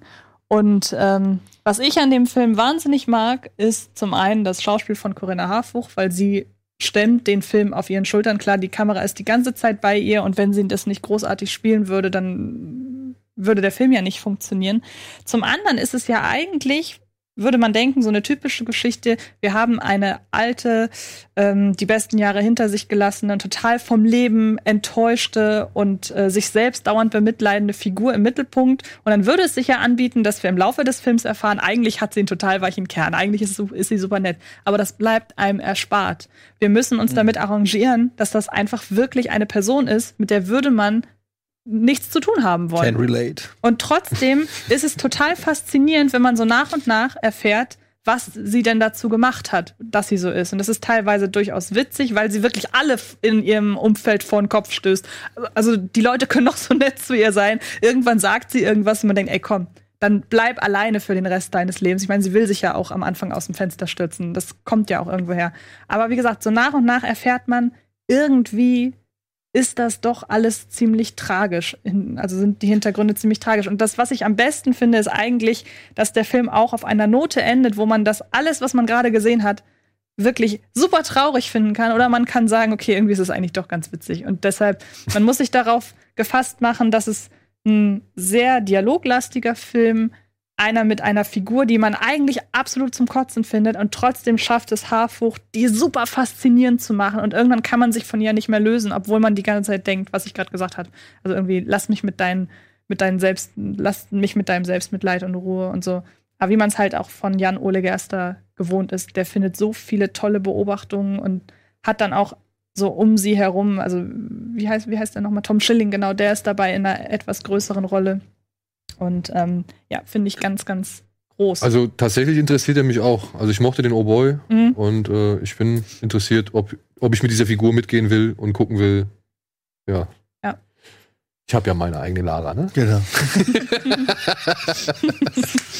Gut. Kommen wir zu was Humorvollem. Humorvollem. Zombieland 2. also ich dachte Midway. Nein, den Knaller hebe ich mir zum Schluss auf. okay. Äh, Zombieland 2 kommt in die Kinos. Eine Fortsetzung. Haben wir nach der verlangt? Nö. Nö, ne? Also Oh. ich nicht wirklich, aber scheinbar doch genug Leute. Ich habe auch jetzt ähm, so im, im Rahmen meiner bisherigen Beobachtung, die ich zu diesem Film getroffen habe, habe ich mitbekommen, dass einige Leute sich doch auf diesen Film freuen. Es ist eigentlich das gleiche in Grün. Ja, äh, dieselbe Besetzung, dargestellt von Abigail Breslin, Emma Stone. Stone, Woody Harrelson und War das Jesse Eisenberg. Damon, der da weggeflogen ist? Nee. glaube nicht. Okay. Nee. Also. Ja, die sind jetzt mittlerweile ins Weiße Haus gezogen und haben sich dort so ein bisschen familiär eingerichtet. Aber Little Rock, also Abigail Breslin, spürt oder verspürt so ein bisschen Freiheitsdrang, ne? wie Teenager halt sind. Das ist alles irgendwie festgefahren, das passt ihr nicht mehr so. Und deswegen haut sie ab. Und alle drei anderen überlegen, ah nee, beziehungsweise Emma, Emma Stone und Abigail Breslin hauen ab. Denn die eine will raus und die andere will nicht äh, Jesse Eisenberg heiraten und dementsprechend Wer kann es ihr verdenken? ja, dementsprechend äh, reißen sie aus und ja, jetzt versuchen halt, hier, wie heißt der? Ja, Ich habe die, Na- die heißen nach den Bundesstaaten. Wie heißen sie denn? Tallahassee, und, keine Ahnung, Jesse Eisenberg. Eisenberg. Ja, äh, versuchen halt ihre beiden Freundinnen wiederzufinden. Und ja, ich sag mal so, wäre in diesem Film nicht eben Frau Zoe Deutsch. Zoe Deutsch, hätte ich den eine ganze Ecke schlechter gefunden. Ich finde, die wertet diesen Film eine gehörige Menge auf, denn sie als rosa Nervensäge oder blonde rosa Nervensäge ist wirklich großartig, denn die macht genau das, was sie soll. Sie geht hart auf den Sack. Ja. Und ich finde, das ist. Äh, Aber auf eine gute Art, weil Ja. ich finde, wenn Figuren nerven, gibt es zwei verschiedene Arten. Und das ist das eine, dieses, man guckt gerne den Leuten, man lässt sich gerne nerven. Und dann gibt es Leute, die sind so gut in ihrer Rolle, dass sie wirklich nerven. Ja. Und bei ihr ist es wirklich so, man will die ganze Zeit von ihr genervt werden. Ja. Und ansonsten keine Story, einfach nur Stationen. Äh, ich muss sagen, es hält sich auch gewalttechnisch ein bisschen in Grenzen. Ich fand das jetzt auch nicht alles so, weiß ich nicht, fansblättrig oder so, fand ich jetzt überhaupt nicht. Das ist, Also wenn, wenn halt Köpfe rollen so sinngemäß, dann Ja. sieht man es in Zeitlupe, dann ist es halt sehr künstlich alles. Was der Film komplett au also ich finde ihn wahnsinnig hässlich einfach. Ich finde, der sieht so künstlich aus und hat überhaupt nichts mehr von dem Bodenständigen, was denn der erste hatte. Da hat man ja das Gefühl, diese Zombie-Invasion findet in unserer Welt statt. Und hier habe ich das Gefühl, optisch, es ist eine komplett andere Welt. Das Ich ist find- das, was mich am meisten genervt hat. ich finde nicht mal, dass es eine wirklich funktionierende Welt ist. Also ich finde, diese Welt funktioniert nur für den Gag. Aber wenn du es halt mal irgendwie weiterdenkst, dann ist es halt Quatsch. Also beziehungsweise dann, dann, ja, ist es nicht genau wie du sagst, ist es halt nicht greifbar. Ja. So. Ich fand auch schon den ersten Teil jetzt nicht so geil, ehrlich gesagt. Ich fand, Nach 20 Minuten. man wollte den irgendwie mögen, weil irgendwie man gedacht hat, die Summe der Zutaten muss ja funktionieren, Ja. aber hat irgendwie nicht. Also eigentlich war es eine Schande, dass, es, dass er für mich nicht funktioniert hat, weil eben so viele gute Zutaten Mhm. drin waren. Aber ähm, ich fand das alles irgendwie so ein bisschen, weiß ich nicht, so ja, so. Ah. Die ersten 20 Minuten waren halt gut. Ja, genau. Und, Und dann, äh, hast du das Gefühl gehabt, den gehen so ein bisschen. Genau. Und das ist hier fast ähnlich. Ich fand ihn ganz schrecklich, ja. Ja. Ich finde den 2. besser als den ersten tatsächlich. Weil, Ich hab- abgesehen von der hässlichen Optik. Ja. Ich habe witzigerweise, ich wusste, ich bin hier und dann dachte ich, shit, da muss nur irgendwas gucken, was hier, was hier anläuft. Und dann habe ich gesehen, ach hier, Zombieland 2 äh, PV ist in Berlin. Und dann war ich da, habe mir das angeguckt und ich habe erst Zombieland 2 geguckt und dann Zombieland 1, weil ich den nie äh, gesehen hatte, weil mich das nie so richtig interessiert hatte. Und dann war das eine komische Erfahrung, weil dann die Callbacks im ersten Teil bei mir waren. Also dann habe ich im ersten Teil verstanden, ah, okay, das war in dem zweiten Teil, war das ein Callback irgendwie darauf. Ich finde halt, der ist so abgeschmackt, dieser neue Film. Also wirklich, dass du so denkst, ja, für so Studis, die halt, weiß ich nicht, 22 waren, als der erste rausgekommen sind und jetzt vielleicht so ein, vielleicht Kinder haben oder da sich das überlegen, die gucken das jetzt und äh, ist jetzt von 2009, glaube ich, oder? Ist er nicht zehn Jahre? So lange her? zehn Jahre. Ja, zehn Jahre später. Jubiläum. Oh. Und was ich halt krass finde, ist, dass diese Gags auch da drin, also sie, die, wie heißt sie? Zoe Deutsch? Deutsch. Die fand ich richtig gut auch, die fand ich richtig stark, obwohl sie natürlich dieses, was bei Adventure Time ist, das Lumpy Space Princess, dieses so, oh my god, you guys, so dieses halt, diesen Charakter, man kennt den halt auch schon. Ich finde, man kennt halt alles irgendwie aus diesem Film schon. Das Schrecklichste fand ich an dem Film, Postapokalypse ist ja immer so ein Setting, was an sich auch so ein bisschen ja konservativ ist. Ne? Da kommen wieder die Männer mit den Knarren und es kommen die Zombies und so weiter und so fort. Und da kann man ja was draus machen und das weiterdenken oder man kann es halt so, finde ich, abhandeln, wie das immer gemacht wird. Und was ich hier schon ein bisschen krass finde, ist, dass Woody Harrison halt quasi seiner Tochter eine Waffe zum Geburtstag schenkt und sie hat keinen Bock auf ihn und trifft dann diesen Hippie-Typ, der dann wirklich Kumbaya, my Lord, am Lagerfeuer singt. Was, das sind halt Michael Mittermeier-Gags, ne? Das ist halt aus den 90ern so der Humor. Und dann dachte ich halt, und am Ende müssen halt die Hip und so weiter und dann denkt man echt so, und die, dann gibt's so dumme Zombies und die nennen sie Homers. Und ich dachte wirklich, also weiß ich nicht, haben das 50-Jährige geschrieben oder so, diesen Film. Also ich fand das echt irgendwie. Rosario Dawson fand ich ganz cool. So, da, ich fand, der hat so ein paar Lichtblicke, Rosario Dawson und hier äh, Zoe Deutsch fand ich ganz cool. Dass Sonst das die Tochter so. ist von Lea Thompson? Bitte? Zoe Deutsch ist die Tochter von Lea Thompson. Echt? Mhm. Und Howard Deutsch. Okay. Ja, die mag ich ja sowieso gerne. Also die sehe ich in all ihren bisherigen Auftritten immer sehr gerne. Ach, und was ich mir nicht erschlossen hat, ich weiß nicht, wie es bei euch, wenn man den zweiten erst guckt, checkt man gar nicht so, wer die Charaktere, also wie die so, zum Beispiel Emma Stone, ich habe keine Ahnung, was eigentlich ihr Charakter so, wie die so ist eigentlich, also was die sein. So, die ist halt da und ist irgendwie die Freundin von Jesse Eisenberg, haut ab, kommt wieder zurück. Und im ersten Teil sind die ja noch so durchtrieben und ziehen die ab und sowas und das ist noch so ein bisschen cool, aber irgendwie hier habe ich gar nicht so gerafft. Also ich finde, Wer ist die eigentlich? darum geht's halt, glaube ich, auch gar Ja. nicht mehr im zweiten Teil. Der zweite Teil will einfach nur die Trademarks aus dem ersten so ein bisschen wiederholen und den Leuten irgendwie das geben, womit sie Spaß hatten. Ist legitim.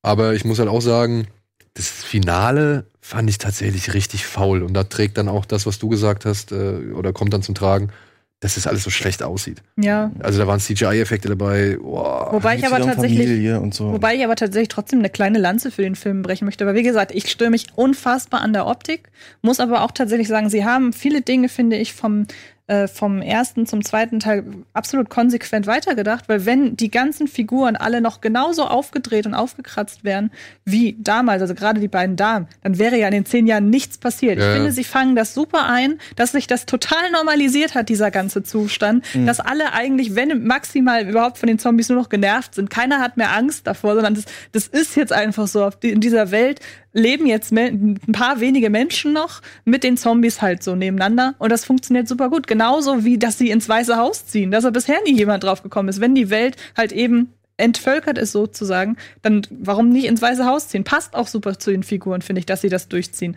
Und dass sich dann die ganzen äh, Konflikte eher daraus ergeben, dass sie ja jetzt so eine Familie sind. Das finde ich total konsequent. Und ich mag auch die Interaktion nach wie vor. Das ist auch das Einzige, was ich am ersten wirklich mag. Ich mag die, die Vierer-Figuren-Konstellation. Hier ist es halt super schade, dass Abigail Breslin irgendwann raus ist, weil ähm, ich finde, sie hinterlässt schon eine Lücke. Und auch so, Ich die, nicht. na, ich finde schon, wenn man einen Franchise oder einen ersten Teil mit vier Figuren anfängt, dann darf man es auch gerne im zweiten Teil mit vier Figuren fortführen, muss, muss ich sagen.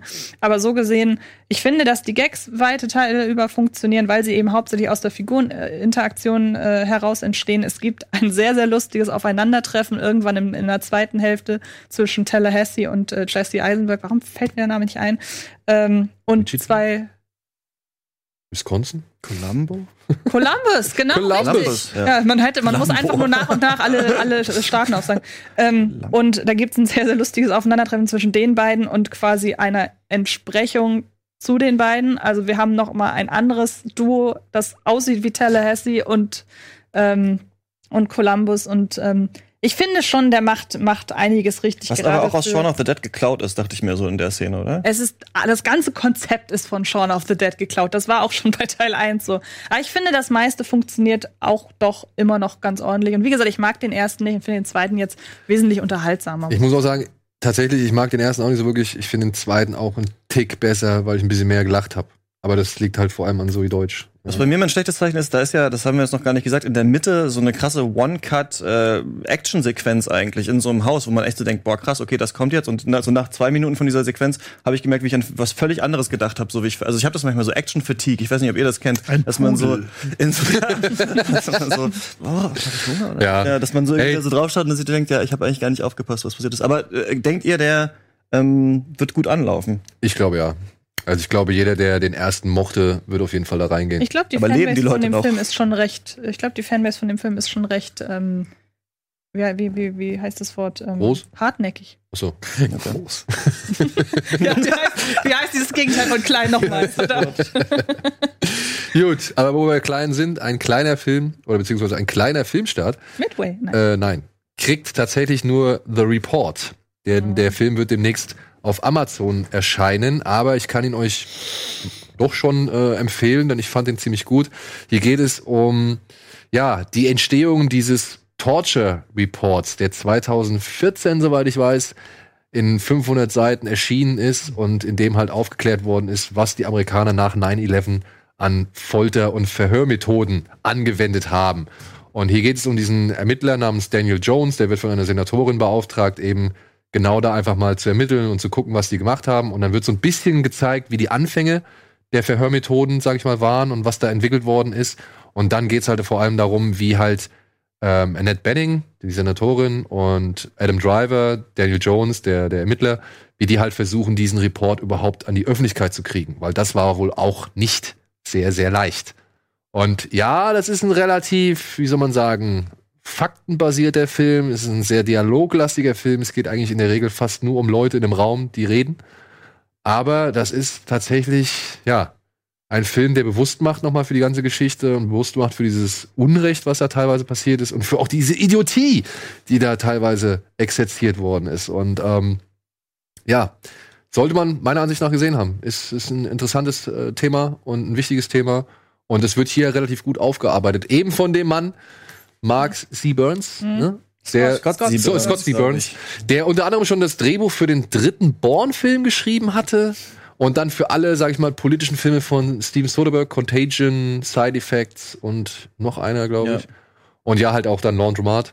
Und gerade Adam Driver, ey, der Mann hat gerade wirklich einen Lauf, muss man sagen. Das ist Der Typ, ey, der ist so krass irgendwie. Warum ist der so beliebt? Also nicht, dass ich nicht gut finde. Ich frage mich nur, was, der hat sowas, irgendwas hat er so. Den kannst du irgendwie so überall reinsetzen Ja. und das passt so. Er hat nicht so, ich hatte, wir haben da auch die Folge Shots, die aktuelle zugemacht mit ähm, Wolfgang und Christian Fahrenbach, der ist Journalist in New York und äh, haben auch so ein bisschen gerätselt. Was ist so das Tolle an Adam Driver? Weil eigentlich bei Girls, als ich den das erste Mal gesehen habe, dachte ich, ja, der ist halt einfach so. Und der ist ja auch nicht völlig anders immer in jedem Film. Aber ich finde gerade, also ich finde, das ist eigentlich die Paraderolle für Adam Driver, weil er sowas Unauffälliges, aber im Mittelpunkt stehendes irgendwie hat, was er Der, der hat einfach eine ausfüllt. unglaubliche äh, Screen-Präsenz. Aber nicht so wie zum Beispiel so, Ausstrahlung. Ryan Gosling oder sowas, wo du das Gefühl hast, so, Der, der, ist der lässt so das schön. Universum Er ist eigentlich nicht so eine klassische Schönheit wie Ryan Gosling, aber er wirkt irgendwie authentischer, echter als also Ryan Gosling wirkt ja nicht wie ein Mensch, den du wirklich treffen kannst. Aber Adam Driver hat man vielleicht noch eher das Gefühl, der wirkt wie ein Mensch, den es gibt. Wisst ihr, was Ja. ich meine? So, ähm, der ist nicht so übertrieben krass. Also, der Average Guy. ja, so ein, ja, so ein bisschen Average Guy, aber natürlich ist er doch irgendwie auch attraktiv und so eine Statur und so weiß ich nicht, aber irgendwie hat der was so, äh, ja, der kann, du kannst ja in jede Rolle als Bösewicht, als Guter, als Softie, als Harter, als Undercover-Agent, als Psychopath, der, ich kann mir den in fast jeder Rolle vorstellen. Das ist komplett wahnsinnig. Und der wird ja auch gemacht, also der wird ja wirklich überall eingebaut Der gerade. guckt wohl seine eigenen Filme nicht, habe ich neulich gelesen. Adam Driver guckt die irgendwie nicht an danach, weil wahrscheinlich weil er dieses, also vielleicht ist es auch Gelaber so, aber ähm, irgendwelche Regisseure meinten das auch von ihm, dass er dann immer aus den Screenings rausgeht, Oh, weil er irgendwie.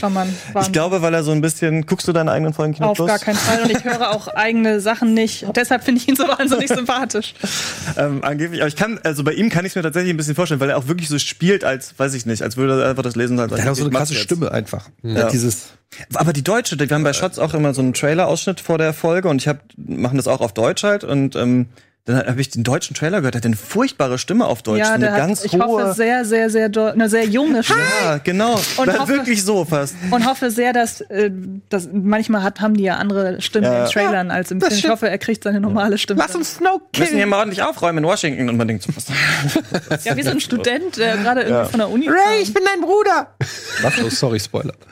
Ich finde total spannend an diesem Report-Film nochmal diese Idee, die ja dann, also es geht, ganz oft kommt von verschiedenen Politikern in, im Film dieses Argument, ja, diese Torture-Methoden der CIA, die sind verwerflich, aber, also, oder das kommt dann von ihm meistens, aber sie bringen auch nichts. Und ich finde das als Argument ist schon total interessant, das zu sagen. Also ja, die Methoden sind schlecht, aber sie sind vor allem auch schlecht, weil sie nichts bringen. Und das ist eigentlich was, worüber man sich an sich ja bei Folter Gedanken macht, was auch Amnesty International und sowas sagt. Jemanden zu foltern bringt meistens nichts, weil meistens verrät er dann irgendwas anderes oder sowas und du kommst gar nicht unbedingt an die Informationen. Und man merkt so ein bisschen, unter was für einem Trauma so die USA gelitten haben nach 9-11, unbedingt irgendwelche Ergebnisse bringen zu müssen und deswegen sich da immer weiter verstrickt haben. Und was ich richtig geil finde an The Report, und ich weiß nicht, ob ihr das, ob wir das aus vielen anderen Filmen kennt, der Film kritisiert einen anderen Film direkt im Film und das ist Zero Dark Thirty. Zero Dark Thirty, der ja die, die Geschichte aufgebaut hat, dass nur durch Waterboarding und Foltermethoden konnte Osama Bin Laden irgendwie gefasst werden. Und ich finde es total geil, dass ein Film sich das rausnimmt und sagt, ja, der andere Film ist übrigens Schrott und hat quasi noch zu diesem Narrativ, das wir haben, ja, das war nicht so toll mit der Folter, aber immerhin haben wir Bin Laden gefasst. Hier wird ja sogar gesagt, und deswegen wird dann Obama wiedergewählt, weil wir Bin Laden gefasst haben. Das finde ich total ähm, stark, das so in so einem Film zu machen, vor allem in so einem Oscar-Film War das so bei Zero Dark? Thirty. Dass das so unkritisch war gegenüber Waterboarding? ich fand tatsächlich. Ich weiß, dass es die Kontroverse dazu gab, aber ich war äh, Ich glaube, so es war so ein eindeutig bisschen so war das. dieses, aber es war so dieses, äh, Man hatte äh, sich man will es nicht machen, aber es hat dann trotzdem geklappt quasi. ja, Zero Dark Thirty positioniert sich nicht aktiv dagegen. Da musste man mitdenken, um sich selber Gedanken Aber wie zu war machen, es denn, wenn es die Wahrheit ist? Ja, eben. Deshalb, ich habe bei The- Zero Dark Thirty auch Also nie ich das große Problem. War ja nicht darin dabei. Ich weiß es halt nicht, aber wenn es halt wirklich, wenn es halt, wenn in dem Fall es dazu geführt hat, dann muss es ja Zero Dark Thirty auch Er so erzählen. eben- Und hat es eben laut so. diesem Film nicht. Also laut, laut diesem gut, Film und laut dem ist dann ähm, natürlich schwer Daniel als Jones. zu beurteilen.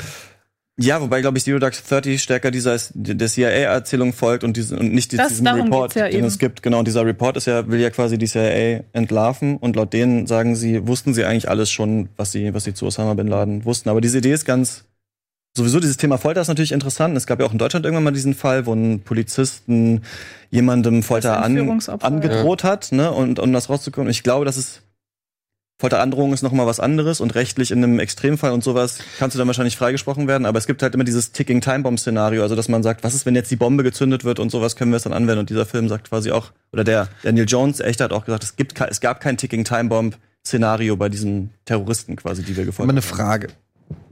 Ich bin nicht pro äh, Folter. Möchte ich an der Stelle vorschieben. Aber wenn ich im Verhörraum sitze mit irgendeinem Gangster oder was auch immer und will eine Info von dem und drohe dem an, wenn du mir das nicht sagst, geht's in den Knast. Ist Knast, wenn man sagt, ey, ich, dann, du verbringst den Rest deines Lebens hier in einem Raum mit Gittern, Freiheitsberaubung. Ist das nicht auch eine Form von Ist Folter? das nicht Strafandrohung? Nee. Folter ist Gewaltanwendung, ja. Ja, aber. Gewalt ist ja eine, was ist Gewalt? Ist Also das körperliche darfst- Gewalt? Ja, ich glaube, also, Also- auch psychische, aber ich glaube, dass genau. Ähm, ich würde das schon als Gewalt fällt, empfinden, ja. wenn man einem die Freiheit beraubt. Mhm, aber ich glaube, und so vielleicht letzte sogar in Mittel, ein Environment setzt. Jetzt in Deutschland ist es vielleicht nicht ganz so krass, aber in Amerika weißt du ja, wenn du in den Knast gehst, in manchen Knasten, dann bist du nicht nur eingesperrt, sondern auch Gewalt ausgesetzt. Also das wird, glaube ich, auch bei Verhörmethoden wird ja auch ganz klar gesagt, ey, pass auf, Naja, hast du, hast du Making a Murderer gesehen? Making a murder, ja, genau. Ja, ich meine. Genau. Also ich will damit nur sagen, so dieses erpresserische, was ja, äh, äh, also was, wenn man mal weiter fragt, was äh, die Definition von Folter, was genau ist, wird damit erzweckt. Es wird aus dir durch Androhung von etwas Schlimmem versucht, eine Wahrheit zu extrahieren. Ist ja eigentlich, äh, glaube ich, so eine ziemlich gängige Methode in der, in, äh, also jetzt vielleicht nicht mit Waterboarding normalerweise oder Elektroschocks oder was weiß ich, aber ich glaube, dass da in, auf, auch auf einem psychologischen Level ähm, das völlig äh, legi also nicht legitim ist, aber völlig standardmäßig ist in unserer Gesellschaft. Also jetzt in gewissen. Egal, es führt jetzt zu weit. Ich kann meine Gedanken vielleicht auch nicht so. Ja, wir drohen unseren Kindern ja auch gewisse Sachen an, die wir Ja, niemals machen. natürlich. Äh, also das meine ich halt. Und das ist ja auch die Standarddiskussion. Äh, räum dein Zimmer auf oder. Oder, ja. Ne? Und äh, da kannst du ja dann äh, auch. Kommt auf das Oder an, glaube ich. Ja, aber ne, es kommt ja eher darauf an, was das. Nein, nein, es kommt nicht auf. Das ist oder ist ja eben auch eine sehr subjektive Sache, weil für das Kind ist ja in dem Moment, weiß ich, du darfst Ninjago nicht gucken. Ähm, das Schlimmste, was er sich gerade vorstellen kann, was ihm passieren kann. Also du wählst ja schon irgendwas aus, was ihn dazu motiviert, Aber man muss doch jemandem Konsequenzen für sein Handeln beziehungsweise für sein Nichthandeln Genau. aufzeigen. Und ich glaube, das ist dann noch keine Folter. Weil, was ich gerade meinte, Strafandrohung, das war völlig ernst gemeint. Wenn man jemandem sagt, wenn du das nicht sagst, dann gehst du in den Knast, weil du in dem Moment, wenn du es nicht sagst, ja zum Beispiel nicht irgendwelche Vergünstigungen haben kannst, die du vielleicht bekämst. Aber wenn, du, weiß ich nicht, verraten 10.000 Menschenleben retten kannst, wenn du einem ein bisschen äh, waterboardest. Ah, das ist ja wieder was ganz anderes. Du hast ja nur gerade gefragt, äh, wie das, Das, ist eine, wenn eine kein- Androhung von, äh, du, du, du drohst dem, sag mir, sag mir, wo Bin Laden ist. Ne, sag ich dir nicht. Ja, dann, äh, okay, dann darfst du nicht Ninjago gucken. Dann sag ich dir trotzdem nicht. ja, okay, aber dann werde ich dich jetzt eine Stunde lang mit Wasser quälen. Ja, okay. Weißt du, was ich meine? Ich, ich ziehe es jetzt so ein bisschen ins Lächerliche, nur die Frage, die dahinter steckt, ist ja, ähm, he- heiligt der Zweck die Mittel Genau, das ist sozusagen. utilitaristisch gedacht. Also das ist philosophisch gar nicht, glaube ich, so hundertprozentig quasi klar. Ne? Kommt auch an, an was du, an was du da glaubst, ob, ob man das nicht in, ex in absoluten Extremfällen machen kann. Wir haben ja auch diese Flugzeugabschießnummer, Terror, ihr Urteil, so ne, wo ja auch ähm, gesagt wird, diesen Menschen kann man dann eigentlich freisprechen. Ich glaube, es geht darum, du kannst es halt nicht in ein Gesetz gießen. Du kannst nicht sagen, ja, in absoluten Notfällen dürfen wir jemanden foltern oder dürfen jemandem Folter androhen, weil dann kann es immer missbraucht werden. Wenn dann tatsächlich vielleicht in einem absoluten Extremfall, wo eine Million Menschenleben auf dem Spiel stehen und ein Polizist sagt, wenn du mir jetzt nicht sagst, wo die Bombe ist, dann hau ich dir aufs Maul und der dann vors Gericht kommt, dann kann man wahrscheinlich sagen, okay, unter den Umständen war, war diese Reaktion vielleicht zu rechtfertigen oder kriegt, ich glaube, dieser Frankfurter Polizist hat ein Jahr auf Bewährung oder sowas bekommen, aber du kannst halt nicht sagen, ja, in Extremfällen dürfen wir foltern. Ja, klar. Genau. Das ist, es ist halt eine. Vor allen Dingen, wenn der äh, The Report, und das war ja auch immer die Diskussion bei diesen ganzen Foltermethoden, ob es denn überhaupt was bringt. Ja, Genau. Also das ist ja dann auch nochmal äh, so eine Sache. Oder ob dann äh, die, was ist denn, wenn die Person nichts weiß? Du der Überzeugung bist, die weiß aber was und folterst sie und die Person muss ja irgendwie, um da rauszukommen, irgendwas sagen. Ähm, also kriegst du eventuell eine falsche Information. Aber die Frage ist, wenn du wüsstest, du kriegst eine richtige Information, wäre es dann gestattet? Ach, keine Ahnung. Es gilt halt die Unschuldsvermutung, du darfst das nicht, du darfst sowas Ja. halt nicht machen, das müssen wir so. Du weißt ja halt einfach auch nicht, ob der die Wahrheit sagt oder ob der einfach nur das sagt, was du jetzt hören willst, Ja. weil er halt keine Schmerzen mehr haben will. Das, ist das Also Problem. eigentlich ne? müssen wir alle sagen, Folter ist nicht okay, egal. Was ich aber euch fragen wollte, ihr, ihr spielt doch beide Call of Duty auch, oder? Wer spielt, habt ihr die Singleplayer-Kampagne? Hast du nicht gespielt? ich habe sie gespielt. ich spiele nur gespielt? Multiplayer. Und Kann man das sagen, dass es da auch eine Folterszene gibt? Äh, Da gibt's auch eine Folterszene. Gibt's doch in jedem Call Ja, aber da bist du das Opfer, das aus einem Land ist, das heißt da Ursikstan, also soll wahrscheinlich Afghanistan sein, und wird von den Russen gewaterboardet. Und das finde ich ist so ein Hohn, auch nach diesem Film, dass halt quasi jetzt die Amerikaner ein Videospiel entwickeln, wo sie sagen, ja übrigens die Russen Die äh, Russen die waterboarden. blöd. Ja, die, und es gibt ja auch noch sogar diese Highway of Death Mission, Ja. die auch eigentlich von den Russen war und dann also nee, von den Amerikanern dann umgedreht wurde. Und das dann noch mal so, also dass die Amis jetzt noch mal in ihrem eigenen Spiel noch mal spielen können, wie sie gewaterboardet werden. Ja. äh, finde ich irgendwie, finde ich auch äh, krass. Ja. werde mich dazu morgen äußern. Okay. Eure Meinung zu Folter. Schreibt sie uns in die Kommentare. Nee, nochmal, ich will nicht, das, nee, nicht, dass es wieder heißt, Eddie steht für Folter. Also ich finde einfach nur diese Das ist wieder heißt. Naja, dass diese Diskussion äh, ist halt schon, es gibt ist schon ein Grund, warum es diese Diskussion Ja, ja. äh, gibt. Und man, wenn man sich vorstellt, wie, wie Amerika nach 9-11 war, ähm, das ist natürlich, wenn man sich zum Beispiel mal überlegt, wie Deutschland war nach den Bader-Meinhof äh, äh, Anschlägen, wurden hier auch Sondererlassungen äh, zu, äh, und weiß ich nicht. Und es wurde plötzlich ist und das ist ja verhältnismäßig mit dem, was äh, in Amerika passiert ist, noch mal ein ganz anderes Niveau. Plus dann hast du noch so Hardliner wie damals äh, George W. Ähm, und dann kann man sich schon erklären, wieso. Ich, ich will das nicht rechtfertigen, dass es passiert ist, aber man kann sich das schon äh, erklären, wie es zu sowas kommt. Ja, wie gesagt, man muss ja nur viel kleiner denken bei diesem Entführungsfall damals, wo mir leider der Name des Opfers nicht einfällt, aber in Deutschland, wo man, wo ja auch ein Polizist gesagt hat, so, und der lebt offenbar noch, aber nicht mehr lange und deshalb will er den äh, mutmaßlichen Täter foltern, um hoffentlich das Opfer noch lebend zu retten. Ja. Man muss ja nur viel kleiner denken und kann sich anhand dessen dann überlegen, wo ist die Grenze, beziehungsweise inwiefern ist Folter legitim, nicht legitim, nachvollziehbar vom Gedanken her, was auch immer. Da hätte The Report noch ein bisschen stärker reingehen können, finde ich, aber auf diese Seite der Folterbefürworter. Ich fand, die waren alle so ein bisschen klischeehaft gezeigt. Auf der anderen. Seite glaube ich aber, dass der Report doch eher einen anderen Punkt setzen wollte, nämlich eben den, dass wenn man die Wahrheit rausgefunden hat, wie schwierig es ist, Ja. diese Wahrheit dann auch ans, an die Öffentlichkeit zu bringen. Weil Ja. der Film verwendet ja doch deutlich mehr Zeit damit, zu zeigen, wie halt CIA und Weiße Haus und was weiß ich irgendwie versuchen, das zu verhindern und irgendwie dagegen zu stemmen. So. Und Es dann ja. kommt ja auch noch die Tatsache hinzu, dann kommt dieser Report raus, also er ist, er ist, es ist also es ist eine wahre Geschichte. Dieser Report ist mittlerweile erhältlich, aber zu so einer gekürzte, also eine in so einer 500 gekürzten Seiten Fassung. Version. Aber selbst das scheint dann auch nach drei, vier Jahren nicht mehr wirklich viele Leute zu interessieren, zumindest auch hier nicht in Deutschland. Ich habe nämlich in so einem Artikel gelesen, dass zum Beispiel zu dem Zeitpunkt, als der rauskam, irgendwelche Eisbärenbabys, die in den Zoo geboren worden sind, wesentlich interessanter und häufiger geklickt worden sind, als äh, der Reporter, der irgendwie preisgibt, dass die Amis halt ziemlich viel Unsinn gemacht haben im Namen des Patriot Acts. Ich fand noch ganz interessant eine Sache, dass in diesem Film noch gesagt wird, dass quasi auch wenn du anfängst, ne, äh, zu foltern, also deine eigenen Gesetze zu brechen im Geheimen, dann kannst du diese Al-Qaida-Leute auch nicht mehr vor ein normales Gericht bringen, weil dann kommt das in dieser Gerichtsverhandlung raus und dann bist du am Arsch. Und das fand ich eigentlich nochmal ganz clever, so dass wenn der Staat nicht nach seinen eigenen Regeln spielt, dass dann das ihm später wieder auf die Füße fallen, fallen kann, wenn man das tatsächlich aufarbeiten möchte. So, das fand ich auch noch ganz, ganz cool daran. Ja, deshalb gibt's die Gewaltenteilung, Gott sei Dank. Ne? Ja. also, ah, interessant, ich habe den Film nicht gesehen, aber ich habe jetzt richtig Bock drauf. Kann man Ähm, gucken, die Frage ist halt so ein bisschen, ist das wieder wie bei dem, wie bei Laundry, ist das wirklich ein Film, der dieses Thema nochmal so auf die Landkarte setzt, dass sich tatsächlich Leute damit beschäftigen? Ich weiß nicht. Also Ich er habe hat das so ein bisschen habe ich den Vorwurf, würde ich sagen, ich habe das Gefühl, so ein Portfolio-Film. Amazon hat den gerne im Portfolio, Adam Driver hat den gerne irgendwie auf der Liste und man reicht den vielleicht noch bei den Oscars ein und man guckt den halt Aber er ist ja So gut. mal abends Also weg, von daher. genau. eben, also finde ich halt auch gelungener als Laundromat, meiner Ansicht nach. ja, aber ich glaube, da geht keiner ins Kino.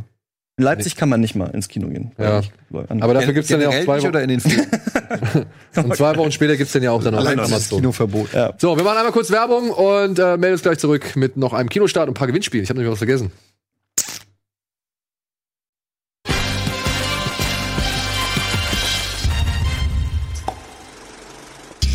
Herzlich willkommen zurück zur aktuellen Ausgabe Kino Plus. Wir waren noch mitten in den Kinostarts und einen Kinofilm haben wir noch übrig.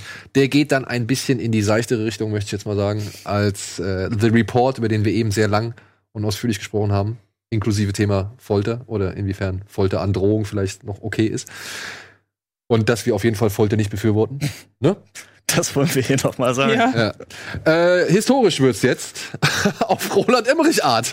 Denn diese Woche kommt noch ins Kino Midway, ein Film, ja, der so straight 90er Jahre ist. Ey, Als was ist das? hätte, Als ich das gesehen habe, dachte ich, das kann als nicht- hätte kann Roland. Emmerich nach Independence Day einfach komplett weitergemacht. Und ich muss tatsächlich sagen, so verfehlt dieser Film in manchen Positionen ist oder auch in seinen, sag ich mal, in seiner optischen Darstellung vielleicht nicht ganz überzeugen kann, so geil konsequent zieht er sein Ding durch. Das Pearl Harbor? Ja, der Film beginnt quasi mit Pearl Harbor und endet mit, den Schlacht an, mit der Schlacht an den Midway-Inseln, wo die Amerikaner einen entscheidenden Sieg gegen die japanische Flotte errungen haben, historisch verbürgt.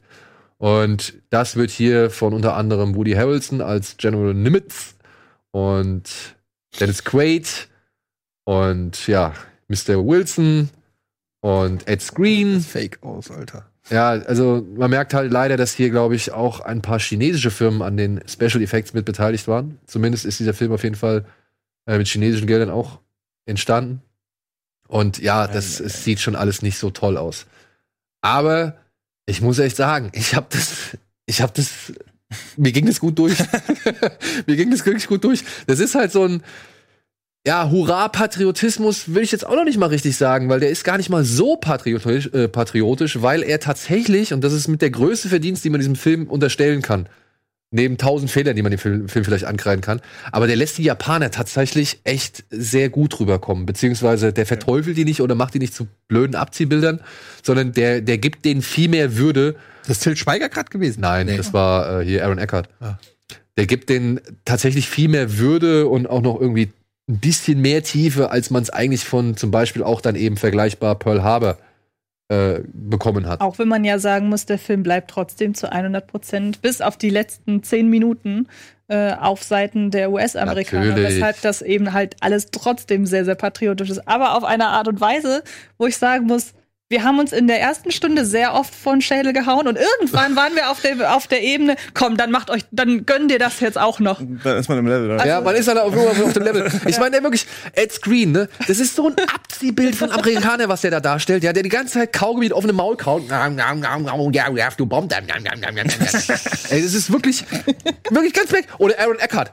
Aaron Eckhart hat mit einer der besten Szenen. Da stürzt er nämlich dann in China ab und dann, dann kommt noch mal so ein kleiner Gruß, beziehungsweise so eine kleine Bauchpinselei an die chinesischen Investoren, wo sie noch mal sagen, dass die Japaner ja voll böse sind und, oh, und bla bla.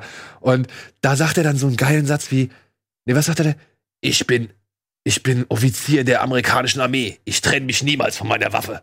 Ja, und, und so ein Quatsch. Also wirklich 100% 90er Jahre, ja, Action, Männerkino irgendwie. Und ich sage hier bewusst Männerkino, denn der Frauenanteil in diesem Film wird auf ein Minimum reduziert. Eins. Es gibt eine, eine weibliche Rolle, die vielleicht auch mal einen Moore, Satz. ich. Ja, Sie genau. arbeitet im Lazarett wahrscheinlich. Nein, sie ist die Frau von Ed Screen. Ich wollte gerade sagen, sie, sie ist verliebt in den Bomberpiloten. Genau, ja, das ist die Ehefrau. Ey, die Hauptfigur heißt Dick Best. Was Ja, soll man die da heißt noch, halt was soll man da noch mehr sagen? Dick Best. Ja, Den es aber wirklich gab. So, so ehrlich ja muss man das sein. muss man, muss man wirklich sagen. Alle Figuren, die gab es wirklich. Also es gab den Doolittle, der von Aaron Eckhart gespielt wird. Es gab den Nimitz, äh, von der von Woody Harrelson gespielt wird. Es gab den, ich weiß nicht, wie er heißt, der, den, den Codeknacker, den, den äh, Patrick Wilson spielt. der der Beste von Der der allen ist. Beste von allen ist, wir in der ersten halben Stunde dreimal. Dreimal wird uns erklärt, dass er der beste Codeknacker ist. So, ja. Und äh, ja, ist alles so dumm. ey, und tatsächlich, was lustig ist, die Japaner, da gibt's ein paar richtig schöne, äh, auch kleine Cameos. Da spielt unter anderem, habt ihr Ichi the Killer gesehen? Ja.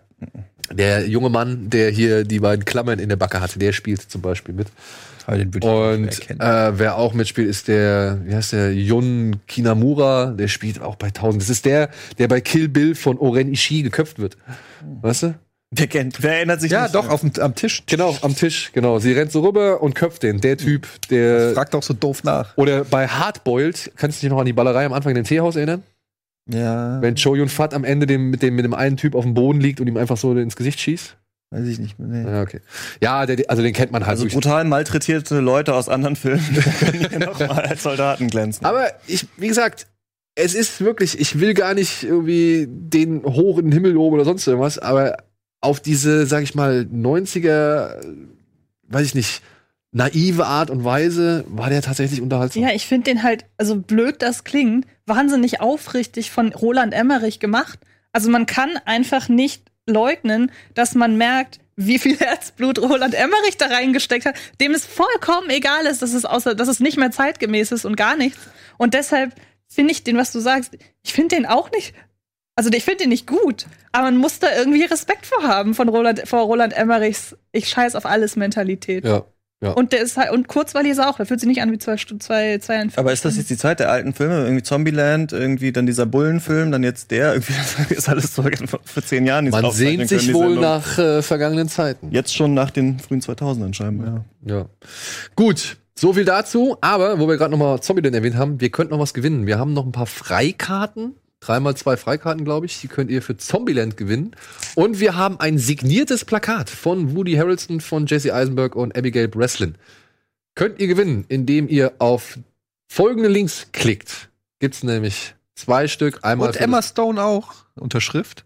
Oh, stimmt. Ist, einmal, ist das links da auch, ne? Oder? Ja. Sagen. Oh, sind alle sogar. Oh, cool. Das heißt, da ist Emma Stone DNA auf diesem Poster. Wenn Ja. ich, naja, Wenn du was?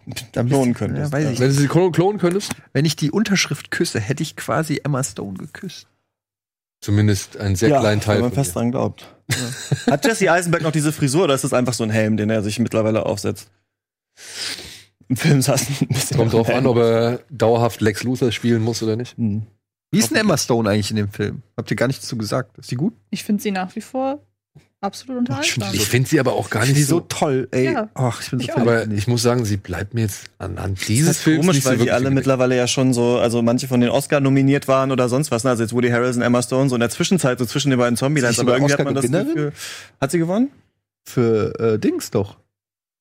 La La Land? Haben sie Nee, nicht danach. ihren rausgezogen, als Nee. sie, als sie den falschen, als sie für La La Land den falschen Oscar verkündet haben, hat er dann nicht Emma Stone gewonnen. Ach, keine Ahnung, vielleicht, Guck mal eben nach, du musst es doch wissen. vielleicht ist es so, ja. Aber auf jeden Fall fand ich dann witzig, dass die irgendwie so, ja, aber jetzt einfach wieder ja, die, die Rollen auch spielen können. Jun Kunimura heißt er übrigens, der Typ, äh, der geköpft wird bei Kill Bill. So.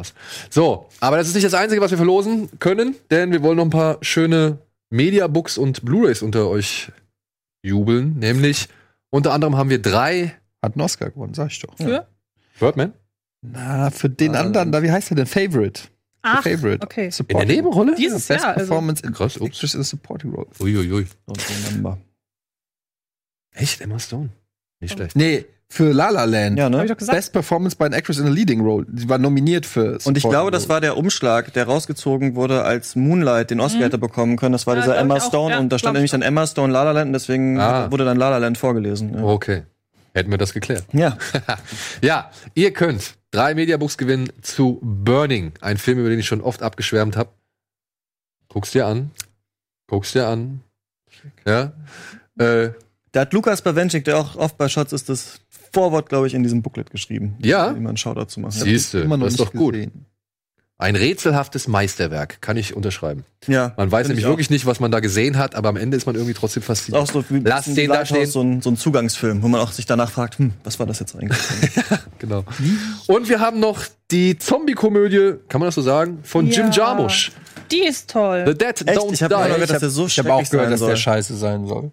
Okay. Mach ich mal eine Lanze. Dann kannst ja, ja, ich fand den zu meiner eigenen Überraschung und ich mag Jim Jarmusch normalerweise nicht wirklich gerne, wahnsinnig unterhaltsam, weil er es eigentlich nicht wirklich ist. Er hat so dieses, er hat so diesen Humor, den man sich erarbeiten muss, würde ich sagen. Das ist, das würde ich durchaus sagen. Man muss sich hier gewisse Dinge erarbeiten, aber dieser Film ist tatsächlich ein bisschen unberechenbarer als zum Ja. Beispiel so ein Zombieland. Ja. Er ist sehr, sehr lethargisch. Und, Und, ähm, aber gleichzeitig kommen dann halt so Metagags da rein, mit Mhm. denen du halt nicht rechnest. Ja, wie Ja. Sie, dann Mhm. diskutieren sie irgendwann über die Titelmusik vom Film zum Beispiel. Zum Beispiel, ja.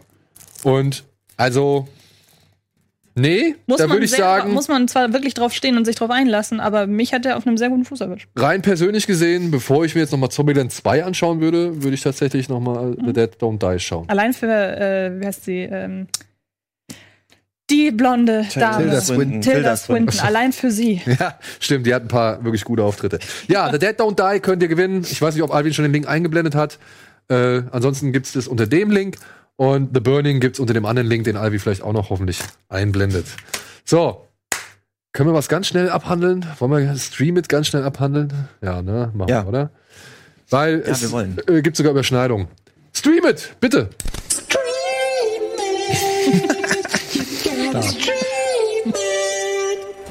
So, wir haben Anfang des Monats. Wir haben ein. Nicht das gewesen? Bist du was gewesen? Die, Stimme? singt. Nee, ich glaube, das war Hannes. Ah. Also ich würde. Regie, Nein, Alvin. bei Eddie. War das Eddie? Ja. Erkannt. Echt, das war dein Ding? Ich habe es auch gerade zum ersten Mal gesehen. Nicht schlecht. Aber ich Ich, mich. das klang wie Hannes hochgepitcht. Ne? Gut. Nein, eindeutig. Ja, okay. Alles klar, ich nehme alles zurück, Hannes, es tut mir leid. So. Ganz schnell. Hast du zwei Tipps? Gut, also aus der Liste hätte ich jetzt Why Him genommen. Okay. Why him mit, mit James Franco? James Franco. Der ist den- cool. Fand den lustig. Ja. Ja, okay. Wo äh, Mit er, doch äh, auch. Brian Cranston, Brian Cranston, ne? James Franco und mehr habe ich vergessen. Aber das ist auch die Halb das sind die einzigen, die man auch braucht für den Film, wo ähm, er den neuen Boyfriend von Brian Cranstons Tochter spielt, so einen reichen. Künstler-Typen. Eigentlich spielt James Franco si- äh, sich selbst. Und ähm, ja, ist, äh, ich finde, es ist so eine typische Netflix-Comedy. Deshalb äh, kann man den auch da gut, äh, den muss man nicht, in, da muss man nicht ins Kino reingehen, aber den kann man mal abends mit einer Flasche Popcorn kann man den sich mal reinfahren. Genau. Es gibt auch eine Menge Elchurin. Oder? Das war echt. Das ist immer super, ja. ja. Und hast du noch einen für Amazon? Oder? Nein. Das war alles. Was, sag noch mal was, les mal vor. Was war denn? Du hast nichts geschrieben. Ja, deshalb, weil ich nicht mehr weiß. Ich lese dir doch jetzt nicht die ganze Liste vor, was im November auf Amazon erscheint. Ist es so viel? Ja, dann lass doch erstmal Christian. Oder auf Dings. Ja, Christian. Christian und ich haben zum Beispiel einen Film genommen, der ist bereits erhältlich auf Amazon. Und über den haben wir auch schon ziemlich oft abgefeiert. Er heißt Nightcrawler. Geht Ja. um einen äh, Ja, den gibt's doch schon ewig. Auf Netflix. Nightcrawler? Da könnte man mal eine Letterbox-Liste machen mit Filmen, die Titel von Marvel-Helden haben, obwohl es nicht um Marvel-Helden geht. War Machine gibt's auch, gibt's noch mehr? Hab ich mich so gefragt. Du meinst den Jake Gyllenhaal? Genau, der ist aber wahrscheinlich nicht mehr auf Netflix erhältlich. Der ist ja wahrscheinlich ausgelaufen und jetzt ist er halt seit dem 1. November auf Amazon. Es geht um einen, wie hieß er, Bloom? Lou Bloom? Hieß Blue, Bloom? auf jeden Fall, ja. ja. Ja, einen, äh, was ist es? Ein Unfallbildbeschaffer. Ja, Nightcrawler heißen die, ne? Die fahren mit den Kamerawagen oder auch mit ihrem eigenen Equipment einfach dann immer direkt, wenn irgendwo was passiert ist, was am besten blutig gewesen ist, dahin, um dann ganz schnell das Footage zu kriegen, ja, für diese Lokalsender, ne? Irgendwie, die Bock haben, das alles Super zu zeigen. Und er fällt da immer weiter rein. Und ich finde, das ist auf so einer oberflächlichen Ebene ist es so eine Medienkritik quasi. Die Medien wollen immer blutigeres Footage haben und so weiter, geilen sich daran auf. Aber es ist auch so eine Kapitalismuskritik, weil er einfach nur quasi wie so ein Self-Made Man, so ein Entrepreneur, der sich quasi im Internet ein Video anguckt, wie wird man erfolgreich, einfach immer weiter sich in diesem Job so verliert. Sensationsjournal. Und genau, und aber auch damit erfolgreich ist, das finde ich halt so stark an diesem Film. Also der einfach halt diesen Aufstieg einfach zeigt. Ja. Ja, gut. Jürgen Drews hat mal gesagt, wenn ich es nicht mache, macht's irgendein anderer. ja. Und ja, gut, das ist ein schwaches Argument, aber äh, ich wieso? find- Nein, ich find- das ist einfach die Mentalität von, von, von ihm. ja, Er ja. sagt auch im Film, wenn ich es nicht mache, macht's irgendjemand anders. ja gut, aber was, was ist das für eine Rechtfertigung? ich Scheiße sag nicht, zu dass das, ich sag das nicht, dass das irgendwie eine Nein, das legitime ist Rechtfertigung schon klar, aber das sagt, es nimmt er ja als Rechtfertigung für Genau. seine Taten. ja, und das ist ja auch die kapitalistische Rechtfertigung. Aber das ist halt- da das- und, äh, dann- das dann Ding ist halt, äh, er hätte dafür einen Oscar, finde ich, kriegen können. Ja. ja. Also ich finde das ist überragend gespielt. Man Ja. sieht es auch, Alter, wie cra die Crazy Eyes, die er da die ganze Zeit hat, das ist schon.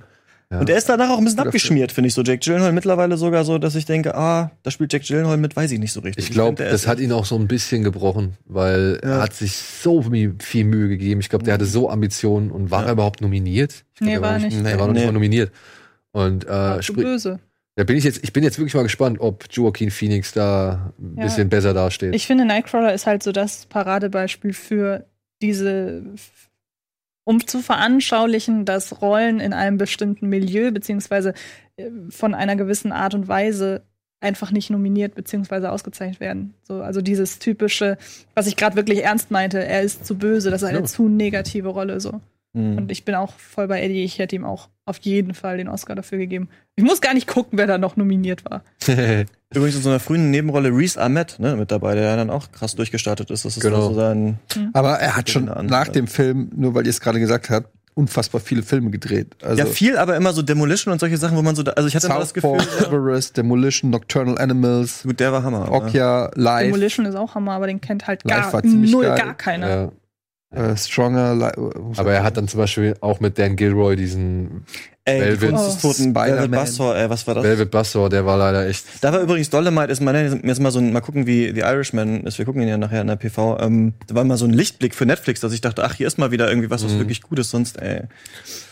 Ich könnte jetzt Ja. doch, ich habe jetzt mal in die Liste geguckt, weil, äh, wie gesagt, Nightcrawler war ja wirklich auch die ganze Zeit schon auf, auf Netflix. Deshalb, äh, erstens, ich habe eine Frage, vielleicht kann mir die jemand beantworten, wenn von euch nicht, vielleicht auch von den Zuschauern. American Horror Story, die neue Staffel 1984. Kommt auf Sky. Kann man die gucken, ohne dass man irgendwas vorher von American Story Ja. ist? Ist das abgeschlossene Ja, Dinger? ja. Jein, jein. Hast du sie gesehen?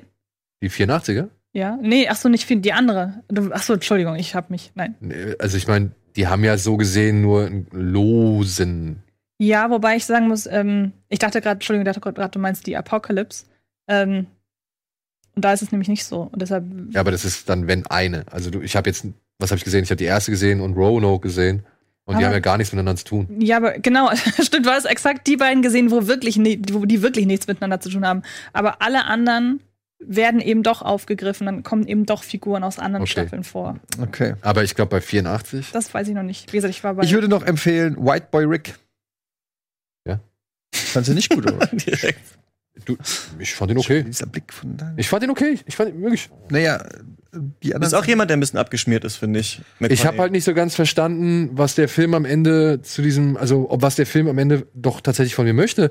Denn mir kam es so vor, als soll ich jetzt irgendwie Mitleid empfinden. Weißt ja, du, da hatten wir der die Diskussion. Regisseur geht seinem eigenen Protagonisten auf den Leim. Ja, und dann habe ich mir gedacht, ja, aber eigentlich, äh, nein, warum? Also, dass er im Knast landet oder dass er halt irgendwie bestraft wird, ist tatsächlich. Ich habe das aber auch gar nicht. Ich habe so als, richtig. einfach so wie so eine Milieustudie fast schon. Äh, Ja, aber wie gesagt, ich saß am Ende da und habe mich gefragt, soll ich das jetzt bemitleiden oder soll ich das mir einfach nur angucken? Wenn ich es mir einfach nur angucken soll, dann muss ich sagen, da gibt's bessere. na gut, dann empfehle ich den nicht. Ah, komm, wir machen nochmal weiter. Antje hat äh, auch zwei Filme empfohlen, die unterschiedlich nicht sein können. Ja, ich dachte, das bildet mein Spektrum an Filmen, die ich mag, sehr gut ab. Dürfte ich einen Film kurz abkürzen, weil wir haben den tatsächlich schon mehrfach besprochen. Auf jeden Fall. Das ist Game Night. Der läuft ab dem 12.11. auf äh, Netflix. Eine wundervolle Komödie. Ja. Den kann man echt machen. Der richtig lustig, die richtig lustig ist. Also wirklich ein Gag-Feuerwerk, will ich jetzt nicht unbedingt sagen, aber die haben wirklich schon ein paar richtig gute Running Gags. Absolut. Ja. Eine Hommage an Brettspiele und alles, was darüber hinausgeht. Und Meth Damon ist auf jeden Fall Hammer. Und Rachel McAdams auch. Und Ja. äh, er auch, wie heißt er noch? Jason Bateman. Jason Bateman, die beiden sind einfach großartig zusammen. Ja, muss man sich unbedingt mal angucken. Aber ich mag auch hier diesen Magnussen, oder wie er heißt, der Blonde, der die ganze Zeit mit seinen neuen Freundinnen ankommt. Also, den fand ich auch großartig. Billy Magnussen heißt er, genau. Ähm, aber dann hast du tatsächlich auch etwas genommen, was auf Amazon schon erhältlich ist seit dem 1.11. Einen Zweiteiler von unserer liebsten Persona non grata Lars von Trier, nämlich Nymphomaniac 1 und 2. Genau, ich weiß leider nicht, in welcher Fassung der erhältlich ist, weil es gibt ja zwei. Also ob man den jetzt sechs Stunden oder nur äh, fünfeinhalb, nee, oder nur vier sich Ich, anguckt. ich kann mir ehrlich gesagt nicht vorstellen, dass, dass die die Hardcore-Version zeigen. Ich weiß nicht. Also ich weiß Also- jetzt, ich, ich kenne nur die Hardcore-Version, weil ich, Ich mir gedacht habe, ganz oder gar nicht. Ich kenne beide und die Hardcore-Version ist Hardcore. Ja. Aber warum sollst du die, also ich, ich fand es so ein bisschen quatschig, sich das andere anzugucken. Ich meine, Ja, sieht man in der halt- anderen so viel? Oder Ähm, sieht man da generell irgendwie mal ein bisschen expliziter was? Doch, sieht man schon. Also die haben jetzt nicht alles rausgestrichen. Es ist tatsächlich auch bei der Hardcore-Version so, dass ein Handlungsstrang tatsächlich, also es, ich habe von der Hardcore-Version vor allem eine Szene im Kopf und das ist quasi ein ganz neuer Handlungsstrang so gesehen, weil da geht es um eine Abtreibung, Mhm. wenn du dich noch erinnerst. Ja, ja, ja. Die sehr, sehr, oh, die war sehr explizit. Und ähm, aber so oder so, es geht in Nymphomaniac um eine Nymphomanin und quasi um ihren, über ihren Leidens- beziehungsweise über ihren Lebensweg und äh, bebildert relativ drastisch, wie man es von Lars von Trier gewohnt ist, sowohl auf Ah, ich finde auch durchaus auch auf Gewaltebene, Stichwort, was ich gerade sagte, also die, die äh, Abtreibung ist schon recht hart, aber natürlich auch vor allem auf sexueller Ebene. Und Da war da- schon wieder Adam Driver. Hab ich ja Echt? Adam Driver gesehen? was? Meine schon. Dann war der damals noch nicht so bekannt wie heute. Ah, nee, das war Shia LaBeouf. Und ähm, Du erkennst nur Phantomschauspieler heute. also man, man sollte sich darauf gefasst machen, dass der einem richtig an die Nieren geht und vielleicht sollte man den auch nicht äh, Teil 1 und 2 hintereinander gucken, weil man muss den ersten erstmal verarbeiten, vor allem aber den zweiten. Ähm, und es ist wirklich ein, eine ziemlich drastische Charakterstudie und am Ende weiß man, will man gar nicht mehr vor die Tür gehen, weil Und Herr Trier macht eindeutig klar, dass ihm seine Misanthropie nicht nur gegen Frauen geht, sondern auch gegen alle anderen Menschen. genau, klar. Und vor allem aber, wie heißt nochmal ähm, der ältere Mann? Stellan Skarsgård. Genau, Stellan Skarsgård. Oder seine Figur äh, wird nach dem Film zu einem. Ich habe Stellan Skarsgård danach mit anderen Augen gesehen, sagen Ja. wir so. Glaubst du wirklich, war- naja, gut. Also nicht ihn als Schauspieler, aber er, er spielt das halt so fantastisch irgendwie. Und ich finde, das ist eine Erfahrung, auf die man sich mal einlassen sollte. Aber man sollte auf gar keinen Fall zart beseitigt sein. Nein, In jeglicher Hinsicht. sollte man nicht. Äh, Christian, du hast noch einen Film empfohlen. Ich hoffe, du kannst ihn relativ äh, kurz schon noch abhandeln. Der verlorene Sohn, der jetzt Ja. auf Sky kommt. Genau, auf Sky. Ich weiß gar nicht mehr, wer der Regie geführt hat. Ich weiß nur, dass ich den dieses Jahr gesehen habe und mochte. Es geht um äh, Lucas Hedges, der so Joel einen Edgerton. Teenager. Ach, Joel Edgerton hat den selber gemacht, ne? Stimmt. Und Ach, das ist der, mit. das ist der, ähm, ähm, der, der Internierungscamp-Film da. Also, Dachte ich, aber diese Bilder kenne ich jetzt nicht. Vielleicht habe ich auch was Falsches ge Nee, das ist irgendwie. Aber ist das der ganz anderes. Trailer? Nee, das ist nicht der richtige Film, oder? Der sah aus wie Thomas Müller. also den Trailer, also den Filmnamen habe ich nochmal gegoogelt fand, und dann habe ich den Film gefunden. Aber vielleicht kommt ein anderer Film, der auch so heißt, auf Sky. Aber auf jeden Fall ist der. Ich musste jetzt an den tatsächlich, wie hieß der Film mit Angelina Jolie und, äh, und der von Der Clint fremde Eastwood? Sohn. Der fremde Sohn, ah. An den musste ich auch erst denken. Ja. Es sind Der eh sehr viele. Söhne-Filme dieses Jahr rausgekommen, irgendwie am Anfang des Jahres noch mit Timothy Chalamet, der eine, wo er da äh, Beautiful Boy, Boy. und dann noch äh, Ben is Back, wo auch Lucas Hedges spielt. Egal, in dem Film, den ich auf jeden Fall meinte, ähm, ist äh, Lucas Hedges ein junger Erwachsener, der homosexuell ist und dann von seinen erzkatholischen Eltern, glaube ich, auf so ein, in so ein Umerziehungscamp irgendwie gesteckt wird. Und das hat alles so eine ganz cleane, so ja, evangelische kirchliche Anmutung, diese ganze Geschichte. Und was ich einfach nur gut daran fand, war, dass er nicht da richtig eingesperrt wird. Also er kann da eigentlich weg und dieser Film zeigt eigentlich ganz gut, wie so Erziehung, also wenn deine Eltern so drauf sind und wenn auch die Gesellschaft so drauf ist und wenn du dann noch auf andere Menschen triffst, die auch so drauf sind, dass du selber auch dich so gefangen fühlst, obwohl du es vielleicht eigentlich gar nicht bist. Und eigentlich geht der Film hauptsächlich darum, wie er so ein bisschen versucht, da rauszukommen. Und das ist jetzt nicht dieses riesigste Drama oder so, aber ich fand das irgendwie ganz angenehm äh, gemacht und ganz interessant, unser aller Lieblingsgesundheitsminister Jens Spahn versucht das ja gerade äh, auch zu verbieten, diese Umerziehungsgeschichten. Irgendwie, das ist, gibt's wohl auch in Deutschland noch. Ähm, und da soll jetzt ein Gesetz kommen, dass das halt ja illegal ist, Leute zu versuchen, halt umzuerziehen zu einer anderen Sexualität. Genau. Echt? Den Film meine ich. Das ist der richtige Film. Über den haben wir doch auch schon mal hier gesprochen. Der, der lief ja auch im Kino. Ja, genau. Aber sowas gibt's in Deutschland auch, ja? Krass. Mann, oh Mann. Das habe ich nicht nochmal extra recherchiert, aber ich denke, wenn Spahn das irgendwie verbieten will, dann muss es das ja irgendwo geben. Ja. So. Wahrscheinlich auf freiwilligen Basis oder so. Ja. Hast Wie, wie, wie heißt der jetzt? Der verlorene Verlorene Sohn. Wie heißt der auf, auf Englisch? Tja, Gute Frage. Ich äh, weiß es nicht. auch nicht. Hast du noch einen jetzt gehabt, oder? Nee? Dann machen wir noch einmal kurz Werbung und melden uns gleich zurück.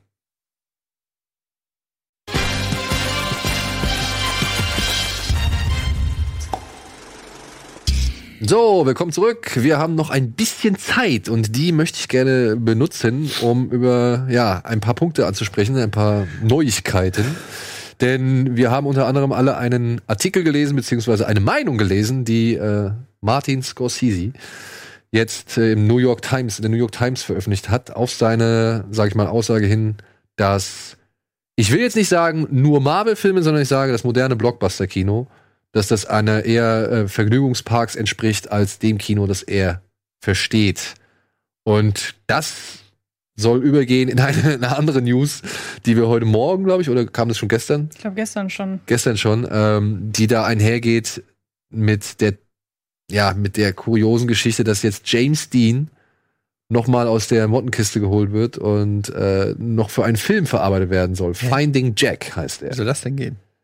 Durch Archivmaterial und, und Fotos wollen sie ihn rekreieren, künstlich. Also sie wollen dann ein digitales Abbild schaffen von James Dean, um ihn halt in diesem Film Finding Jack auftauchen zu lassen. Also die, wenn ich das verstehe, die machen dann einen CGI James Dean, der neue Szenen spielt. Also es sind nicht irgendwie alte Footage-Sachen, die neu auch Nee. äh, gemacht. Anhand dessen, also anhand der alten Bilder und anhand des alten Materials wird diese neue digitale Figur kreiert.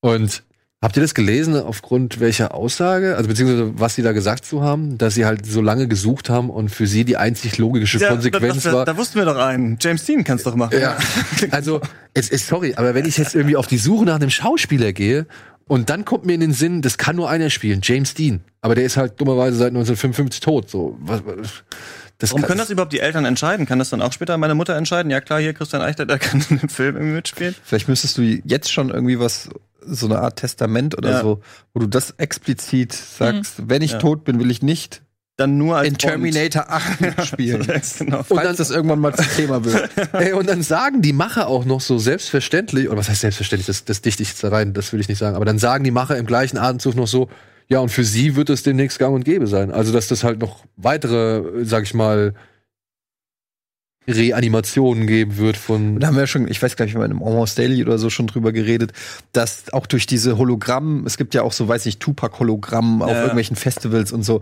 dass das wirklich nur noch eine Frage der Zeit ist. Ob es jetzt fünf oder 50 Jahre sind, kann ich nicht sagen, aber dass du irgendwann auf so ein Beatles-Konzert gehst und dann ist da irgendwie so eine virtuelle oder eine, eine Hologramm-Variante der Beatles und du kannst noch mal Woodstock nacherleben oder äh, keine Ahnung, Michael Jackson oder whatever. Also ich glaube, dass das wirklich passieren wird und dass das, wir haben auch schon mal hier, glaube ich, drüber geredet, digitale Filmlizenzen, dass du dir einen digitalen Brad Pitt kaufst für 5 Millionen.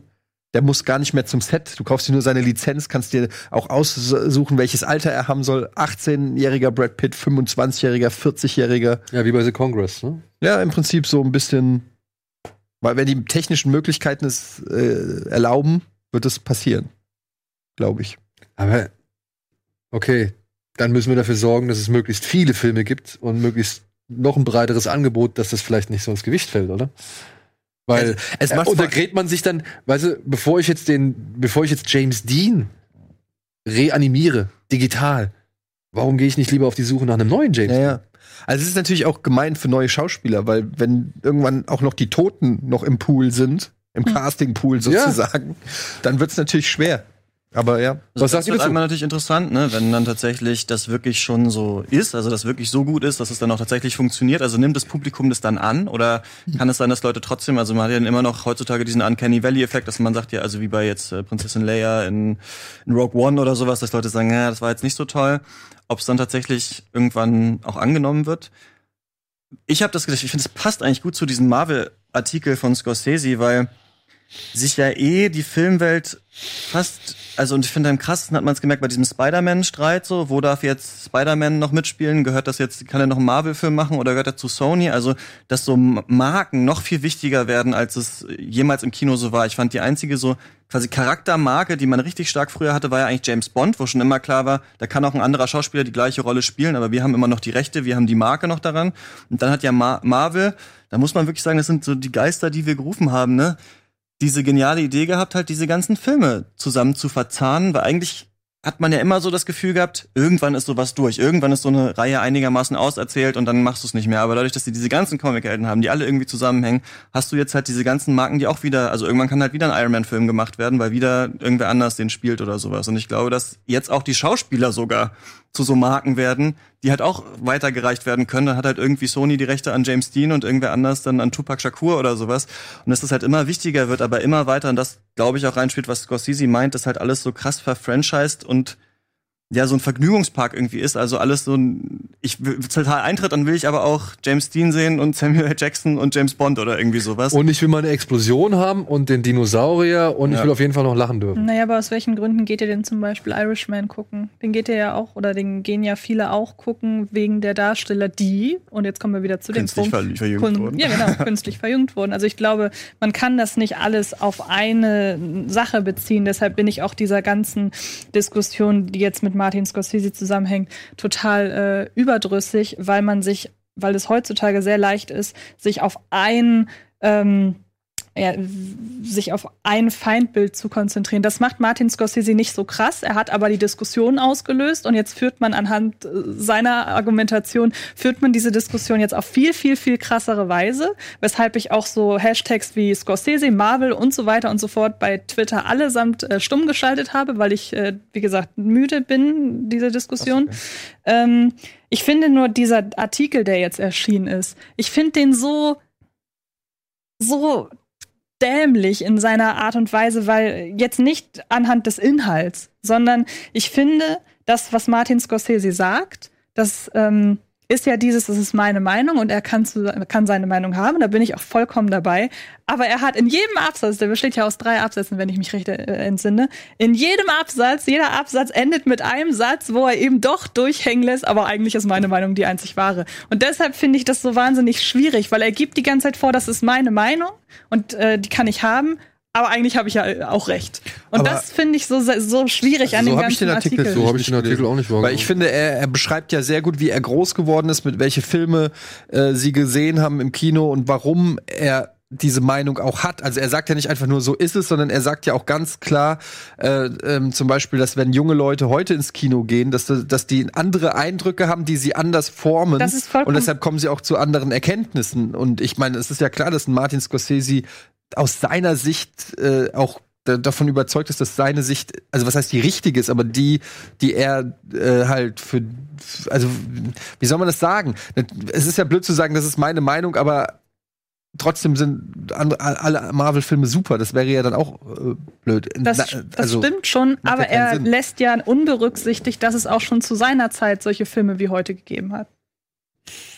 Ich finde erstmal stark, dass er es überhaupt jetzt noch mal so rausgehauen hat bei der New York Times. Also eigentlich kennt man das ja so, dass ähm, Regisseure irgendwas sagen, wie Todd Phillips jetzt das, weiß nicht, Woke Culture Comedy gekillt hat oder sowas und dann wird er darauf vielleicht nicht mehr angesprochen oder er sagt nicht noch mal was oder so dazu, sondern das wird so unter den Tisch gekehrt. Und ich finde es eigentlich geil, dass Scorsese, der jetzt scheinbar immer auf jeder Veranstaltung zu Irishman irgendwie darauf angequatscht wird, das immer noch mal sagt und jetzt sogar in einen längeren Artikel noch mal geschrieben hat. Also ich finde erstmal cool, dass er zu dieser Meinung irgendwie steht, die er offensichtlich hat die ich auch, also was ich interessant finde, ist das, und da sind ja auch so Scorseses Filme so von durchtränkt von diesen Charakteren, bei denen ich manchmal das Gefühl habe, die können irgendwie gar nicht anders. Die wollen eigentlich manchmal ihr Leben verändern oder wollen das Richtige tun, aber sind irgendwie so durchtrieben und geraten immer wieder so, müssen immer wieder so selbst in den Spiegel schauen. Und das ist was, was ich tatsächlich so bei den Marvel-Filmen nicht so stark sehe, dass die sich aus so einer krassen äh, Charakterlichkeit entwickeln. Das gibt es sicherlich auch. Und wenn man da krass drin ist, dann wird man wahrscheinlich sagen, ja, Tony Stark war im einen Film irgendwie anders und im nächsten ist er so und so. Aber ich finde schon, dass es dass du bei Marvel immer so ein bisschen das Gefühl hast, du bist auch, wirst auch so ein bisschen dümmer, wenn du das guckst, was da passiert und diese ganzen Leute da sind. Und dann war halt einmal irgendwie, in einem Film wird mir erzählt, äh, der Hulk und Black Widow haben was, aber im nächsten Teil ist es Captain America und so, so wichtig ist es irgendwie nicht,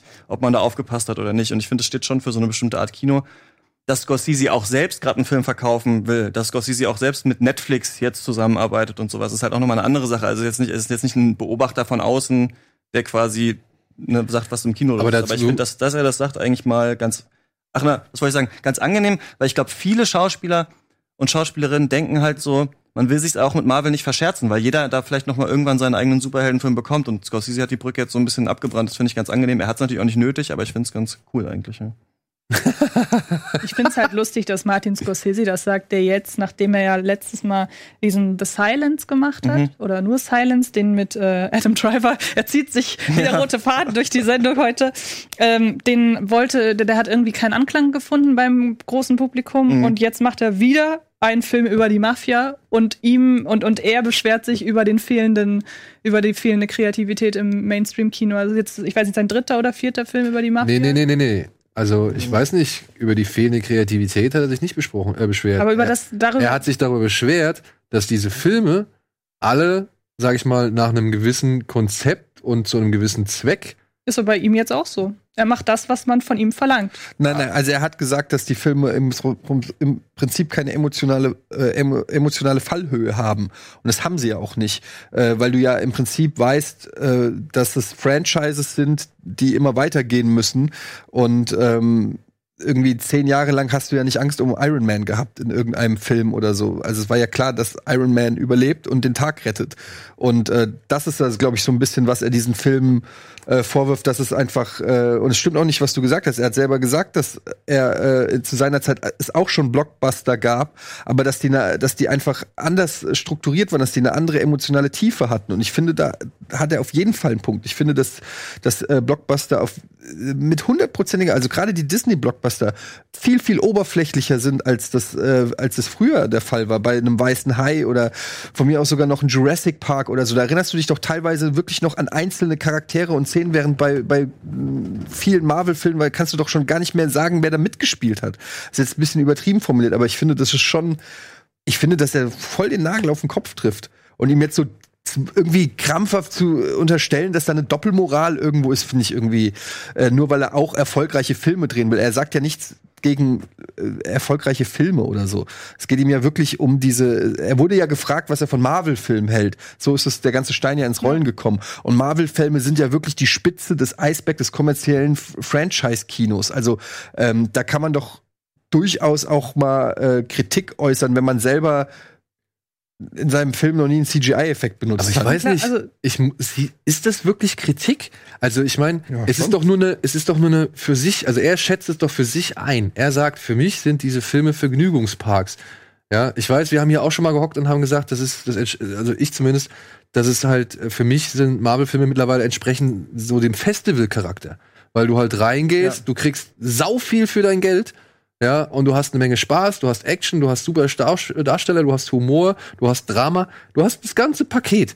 Aber das sind so diese ganzen, ja, wie soll man sagen, diese Bausteine, die auf jeden Fall vorhanden sein müssen, weil man weiß, mit diesen Bausteinen hat man auf jeden Fall eine Menge Menschen glücklich gemacht. Und was, also für mich der wichtigste Punkt ist halt so dieses, dieses Risiko, diese, diese künstlerische Version, die da so ein bisschen abgeht, weil ich will auch nicht Marvel irgendwie da nur allein hervorheben. Das ist Quatsch. Das gesamte Blockbuster-Kino, ob es jetzt ein Jumanji ist oder oder jetzt auch so ein Midway, ja, wohl Midway ist jetzt was anderes. äh, nein, aber so ein so, so ein, weiß nicht, was gab's denn noch hier? Mortal Engines und und was weiß ich so. Da wird, da werden dann Leute gekauft oder einge, einge, äh, ja, einverleibt in, ins Unternehmen und und die dürfen nur bis zu einem gewissen Maß sich Kreativität, also sich kreativ austoben, so. Das muss halt alles schon irgendwo noch gewissen Regeln, gewissen Formen, gewissen Sehgewohnheiten Das ist ein entsprechen. schöner Satz drin in dem Artikel, ne, dass er quasi sagt, dass natürlich das Erste, was man streicht, ist die Kreativität des Auteurs, weil das natürlich das äh, Gefährlichste ist, was so ein Film zum Floppen bringen kann. Also so äh, sagt er das zumindest. Und ich finde, es ist doch okay, dass es diese Vergnügungsparks im Kino gibt. Ja. Vielleicht mögen Fans diesen Begriff nicht, aber ich finde ihn gar nicht so despektierlich, weil, weil er ist einfach nur eine Zustandsbeschreibung. Wenn jetzt sowas wie, was ist für euch der Film, der Marvel-Film, der am meisten raussticht? Ich würde jetzt so auf Anhieb sagen, Winter Soldier, Guardians of the Galaxy, Tor 3. obwohl ich Tor 3 nicht mag. Aber da merkt man halt vielleicht am deutlichsten eine Handschrift, ein, Ja. ein bisschen Abgang von der, von der, von der Formel. Wenn ich das jetzt mal im Vergleich stelle, zum Beispiel zu so einem Ant-Man 2 oder, oder Doctor Strange. Weißt du, die, die, die beiden, die funktionieren für mich vollkommen. Oder, ja, Skyscraper, die ganzen, die ganzen, die ganzen äh, äh, The Rock-Filme, die, die, die, die großen so, ja, oder auch Mac und sowas, ja. Da siehst du halt, da gibt's gewisse, sag ich mal, Standpunkte, die müssen unbedingt erfüllt werden. Und vielleicht darf man sich mal so hier und da über den Rand beugen, aber mehr auch nicht. Und ich bin auch tatsächlich, dass ich klinge viel, viel negativer Martin Scorsese gegenüber eingestellt, als ich es eigentlich bin. Was mich nur so wahnsinnig stört, ist eigentlich die Diskussion, die andere für ihn führen. Das habe ich ja gleich ganz am Anfang gesagt. Weil jetzt, er hat im Grunde das gesagt, was er gesagt hat. Und ich kann, ich gehe da auch bei dir mit. Also ich, ich äh, gerade jetzt dadurch, haben wir ja letzte Woche drüber gesprochen, dadurch, dass jetzt auch noch der chinesische Markt so stark damit einfließt. Es zieht ja immer größere Kreise. Deshalb, ich bin eigentlich, ich kann voll, bin voll d'accord mit dem, was Scorsese sagt, gerade weil er ja immer betont, das ist seine Meinung. Und ich finde diesen Begriff Vergnügungspark auch nicht so despektierlich, wie er von vielen gemacht wird.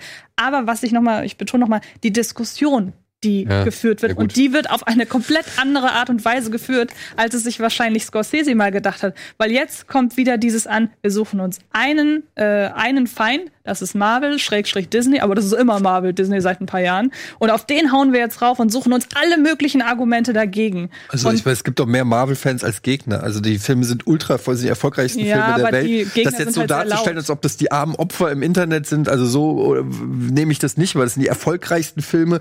Alle großen Regisseure der Filme und Schauspieler sind äh, sofort äh, zur Seite gesprungen und haben das äh, verteidigt. Also ich finde, man muss jetzt nicht so krass Mitleid mit Marvel und, und den Fans davon haben. Ich finde aber, wenn so eine Koryphäe, eine der letzten großen Regie- Regie-Ikonen unserer Zeit mal äh, ein bisschen den Finger in die Wunde hält, dann das finde ich schon in Ordnung. Das äh, wird jetzt auch nicht das nächste Einspielergebnis von Black Nee. Panther Nee. schmälern und äh, mal so ein bisschen äh, zu hinterfragen, ob da echt alles so geil ist, nur weil es auch mega erfolgreich ist, das finde ich schon okay. Und wenn es einer macht, ich finde es, wenn es jetzt irgendein, äh, weiß ich nicht, irgendein Hallodri in Kino Plus macht, dann ist das, ist das vielleicht nicht so nötig. Aber wenn Martin Scorsese, der ja nun auch ein beachtliches Werk abgelegt hat, irgendwie äh, mal seine zwei Cents zu der Entwicklung von Blockbustern gibt, dann finde ich das sehr begrüßenswert. Und wenn dann auch eine Diskussion entsteht, ah ja gut, es ist halt heutzutage so, dass es dann immer gleich alles in alle Richtungen schießt, aber lasst uns doch darüber reden, was er gesagt hat, weil das sind die Dinge, äh, das ist ja das, worüber wir reden wollen, was letztendlich irgendeiner dann für sich da rauszieht und dann im Internet breitritt, ist er auch nicht mehr im, im Ich Bereich seiner. Er wird nach seiner Meinung gefragt, er sagt seine Meinung und es gibt riesengroßen Aufstand. Und für mich ist tatsächlich der wichtigste Punkt, den er ja schon vorher erklärt hat, dass man halt aufpassen sollte, dass nicht eine Dominanz entsteht. Aber die ist ja es schon da. gar nicht So sehr. Ja. Also Aber ich mein, doch. Es Aber war es schon immer so, dass, äh, dass, dass Filme für die breite Masse die breite Masse erreicht haben. Das ist eine selbsterfüllende Ja, aber- Prophezeiung. Ja, aber Als- unter welchen Bedingungen? Das ist ja das Problem. Weißt du? Also es, es, es wäre ja schön, wenn sowas wie Silence zum Beispiel auch eine breite Masse erreicht, obwohl er so sperrig ist.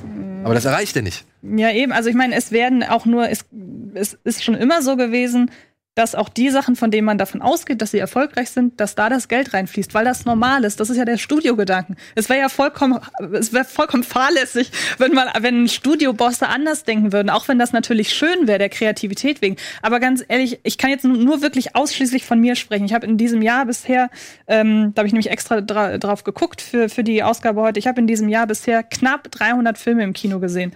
Und da, ja, das ist, äh, ist halt so. Und ähm, ich meine, davon ist ein Bruchteil tatsächlich, sind ein, sind ein Bruchteil Blockbuster. Was aber auch daran liegt, dass Blockbuster ja keine Ja, aber Genrebezeichnung du ist. bist halt, ist dein, dein Beruf. Aber frag mal äh, irgendwie einen Otto-Normal-Typ, wie oft der im Jahr ins Kino gegangen ist und dann frag mal, wie, viel, wie oft das ein Blockbuster Aber war. Und das ist ja dann sein Problem. Prozent. Ja, Das aber ist ja das sein ist, naja, aber das ist ja das ernst, das ist ja das realistische Problem, nicht was ein Filmkritiker sieht, sondern das, was die Menschen gucken.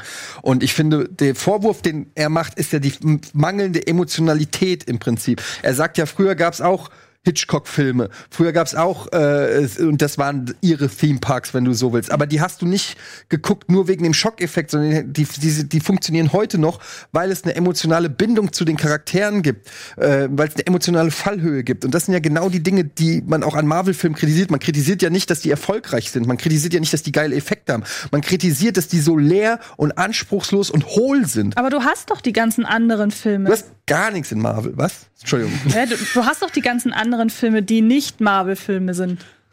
Im Kino? Natürlich. Hm. Das ist ja das Problem heute. Wenn du ein Kino hast, das meinetwegen acht Säle hat, dann laufen in drei Sälen Disney-Filme. Die Säle sind voll. Früher waren die Säle auch voll, nur die anderen Säle waren auch voll. Dass die anderen Säle, wo keine Disney-Filme laufen heutzutage, dass die leer sind, das ist ja nicht Disneys Problem. Naja, doch, aber schon. Also, und ich würde auch sagen, es gibt einen Feind. Das ist halt Disney mit auch diesem Fox-Deal, den es jetzt gibt. Und äh, mit diesen, also mit was die jetzt alles aufbauen, ne? dass man mal so ein paar Blockbuster macht, okay, aber du hast das ganze Marvel Cinematic Universe, wo drei Filme im Jahr rauskommen, du hast jetzt Star Wars, was dauernd noch mal rauskommen muss mit Spin-offs irgendwie, du hast diese ganzen Live-Action-Neuverfilmungen und das ist, also einmal würde ich schon sagen, das nimmt Platz. Jetzt nehmen sie noch Platz auch bei den Streaming-Anbietern. Dann gibt's ja auch noch Superhelden-Serien und so weiter.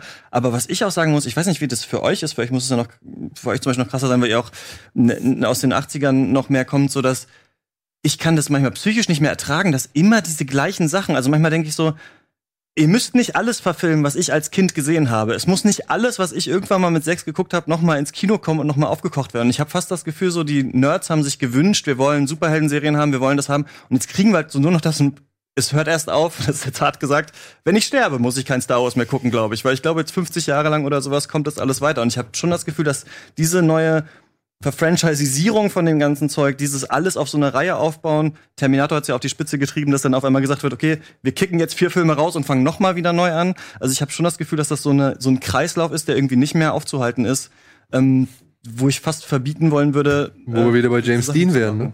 Genau. Und wo, wo dann halt am Ende noch sagt, komm, mit James Dean kennen wir auch noch, haben wir jetzt auch noch mal 20 Filme. Aber vermutlich Also ist das eine Bubble, weil die Leute haben ja auch nur begrenzt. Zeit. Also du kannst ja jetzt mit ganzen, mit Disney Plus, mit Netflix, mit Amazon Streaming-Plattformen und so weiter. Du kannst ja nur, äh, jetzt kommen auch die Streaming-Games als nächstes, ja, also Ja. PlayStation Now und äh, Stadia und so weiter. Du hast also du hast plötzlich 18 Millionen Spiele äh, abrufbar, wo du früher hast du äh, ein Spiel pro Monat gehabt oder so. Also es wird ja immer mehr einer und die Zeit wird ja kommen. nicht mehr. Du kommst, du kommst, kannst ja gar nicht mehr alles. Das heißt, es wird zwangsläufig ja Aber alle Spiele, Marvel-Filme musst du Filme halt gucken, weil du Serien wissen willst, wie das da weitergeht. Das ist ja, deswegen verdrängen die halt schon. Also wenn du begrenzte Zeit hast so und dann wollen die Leute aber jetzt wissen, was jetzt, wie das da weitergeht. Also Ja, aber auf der anderen Seite, ich meine, ich mein, wie gesagt, ich möchte jetzt ein bisschen fernab davon gehen, zu sagen, dass Marvel das einzige Problem ist. Ich mag die, ich mag die, ähm, sag ich mal, Politik, die Disney da betreibt, mit größte Seele mieten und so, das finde ich auch nicht gut.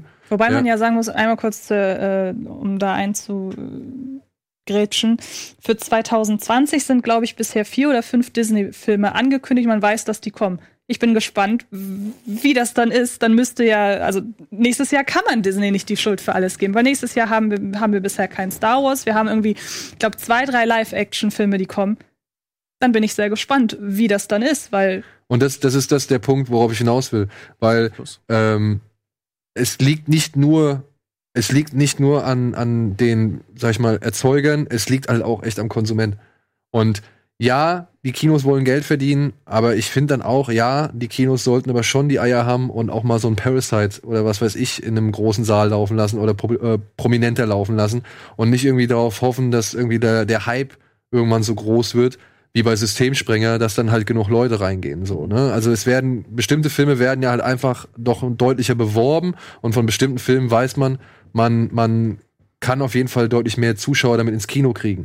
Aber trotzdem ist es halt, ne, der Zuschauer muss auch dafür sorgen, dass er kein Übermaß bekommt. An, an, oder keine Dominanz bekommt, wie halt auch die Verleiher, wie halt auch die Kinobetreiber, dass die eben halt auch noch eine Varianz oder eine Variation bieten, so, ne? Also es ist, es ist nicht so einfach, irgendwie nur zu sagen, Disney bringt die Filme raus, Disney ist schuld so und oder Marvel ist schuld so. Also es liegt auch so ein bisschen an den Leuten, die halt dann ins Kino gehen und das ist aber das der, der, Punkt, der dann halt auch den Scorsese aufgreift, wo er sagt, ey, wenn du den Leuten nur die ganze Zeit so etwas gibst und nur zur Verfügung stellst, dann wollen sie auch die ganze Zeit nur sowas.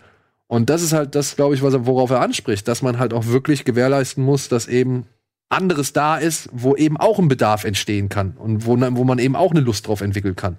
Und das ist halt gerade die Schwierigkeit. Was eine ganz abstruse Angst ist, die ich noch habe, das fängt jetzt mit Joker an, ist, dass so jetzt quasi du auch nur noch auf so einem großen Level diese Scorsese-mäßigeren Filme machen kannst, wenn das in einem Superhelden-Setting Ja. funktioniert. Und ich habe jetzt so die Frage, ob jetzt quasi jetzt kommen dann quasi so im Superhelden-Setting dann so die Filme der 70er Jahre und dann geht das wieder so durch. Und Das irgendwann in glaub ich 30 auch. Jahren sind wir dann sind wir dann bei 2000 oder sowas angekommen. Also das jetzt irgendwann merken die dann vielleicht, du kannst die Formel nicht mehr machen, dann machen wir mal einen, der nur ein Comedy ist, dann machen wir einen, der nur ein Drama ist, dann machen wir das.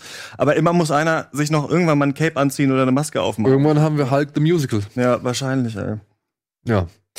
Gut, wir werden keine Lösung finden, aber ich hoffe, Meint wir ihr, es haben. gibt nochmal Kino Plus irgendwann mit euch digitalisiert? In 30 Jahren? Auf du. Ey. meine, 30 Also meine, Ich habe auch gerne mal einen Donnerstag frei, ne? ich Also, würde meine Lizenz auf jeden Fall anbieten. ja, aber das steht auf einem anderen Blatt. So, wir sind am Ende. Ich danke dir vielmals, Christian. Ja, vielen Äh, Dank, dass ich hier sein durfte. Große Ehre. Ja, du hast uns ja Avatar schon. gehört Disney übrigens auch. Just saying. Ja, mit Fox. Ja, stimmt. Kommt der schon nächstes Jahr? Kommt der 2020 20 oder 21? 21? 21, glaube ich. Wir sind erstmal gespannt, was. Äh, hast du schon. Also hat, hat einer von euch schon mal in Apple Plus reingeschaut? Mhm. Wollte ich auch vorhin fragen. Nee, das sieht für Ich mich habe alles so ich fake hab aus. die ich erste Poster Folge sehe. von The Morning Show habe ich Und? Mir gut gefallen. Also ist echt äh, solide Serie. Aber Ja. hast du dann ein bisschen Probeabo abgeschlossen oder hast du dann direkt irgendwie Ja, ja, diesen, äh, was, kannst du ja monatlich kündigen. monatlich kündigen? Ja. Okay. Du? Schon mal? Nee. Das ist auch noch, steht noch auf dem nächsten Blatt so, ne? Okay. Danke, Antje. Danke, Christian. Dankeschön. Danke, Eddie. Vielen Dank fürs Zuschauen. Ich hoffe, ihr hattet trotzdem ein bisschen Spaß, trotz der heiklen Diskussionen hier und vielleicht äh, der ein oder anderen Untergangsszenarien. Aber ansonsten, schaut RBTV, geht ins Kino, schaut Serien und wir sehen uns hoffentlich Nächste Woche? nächste Woche, ne? Ja, nächste Woche wieder. Folter ist uncool. Genau, das auch. Und Adam Driver. ist, äh, Der Cool. Beste. diese Sendung hatte Adam Drive. Ja. Tschüss. Alter Schwede.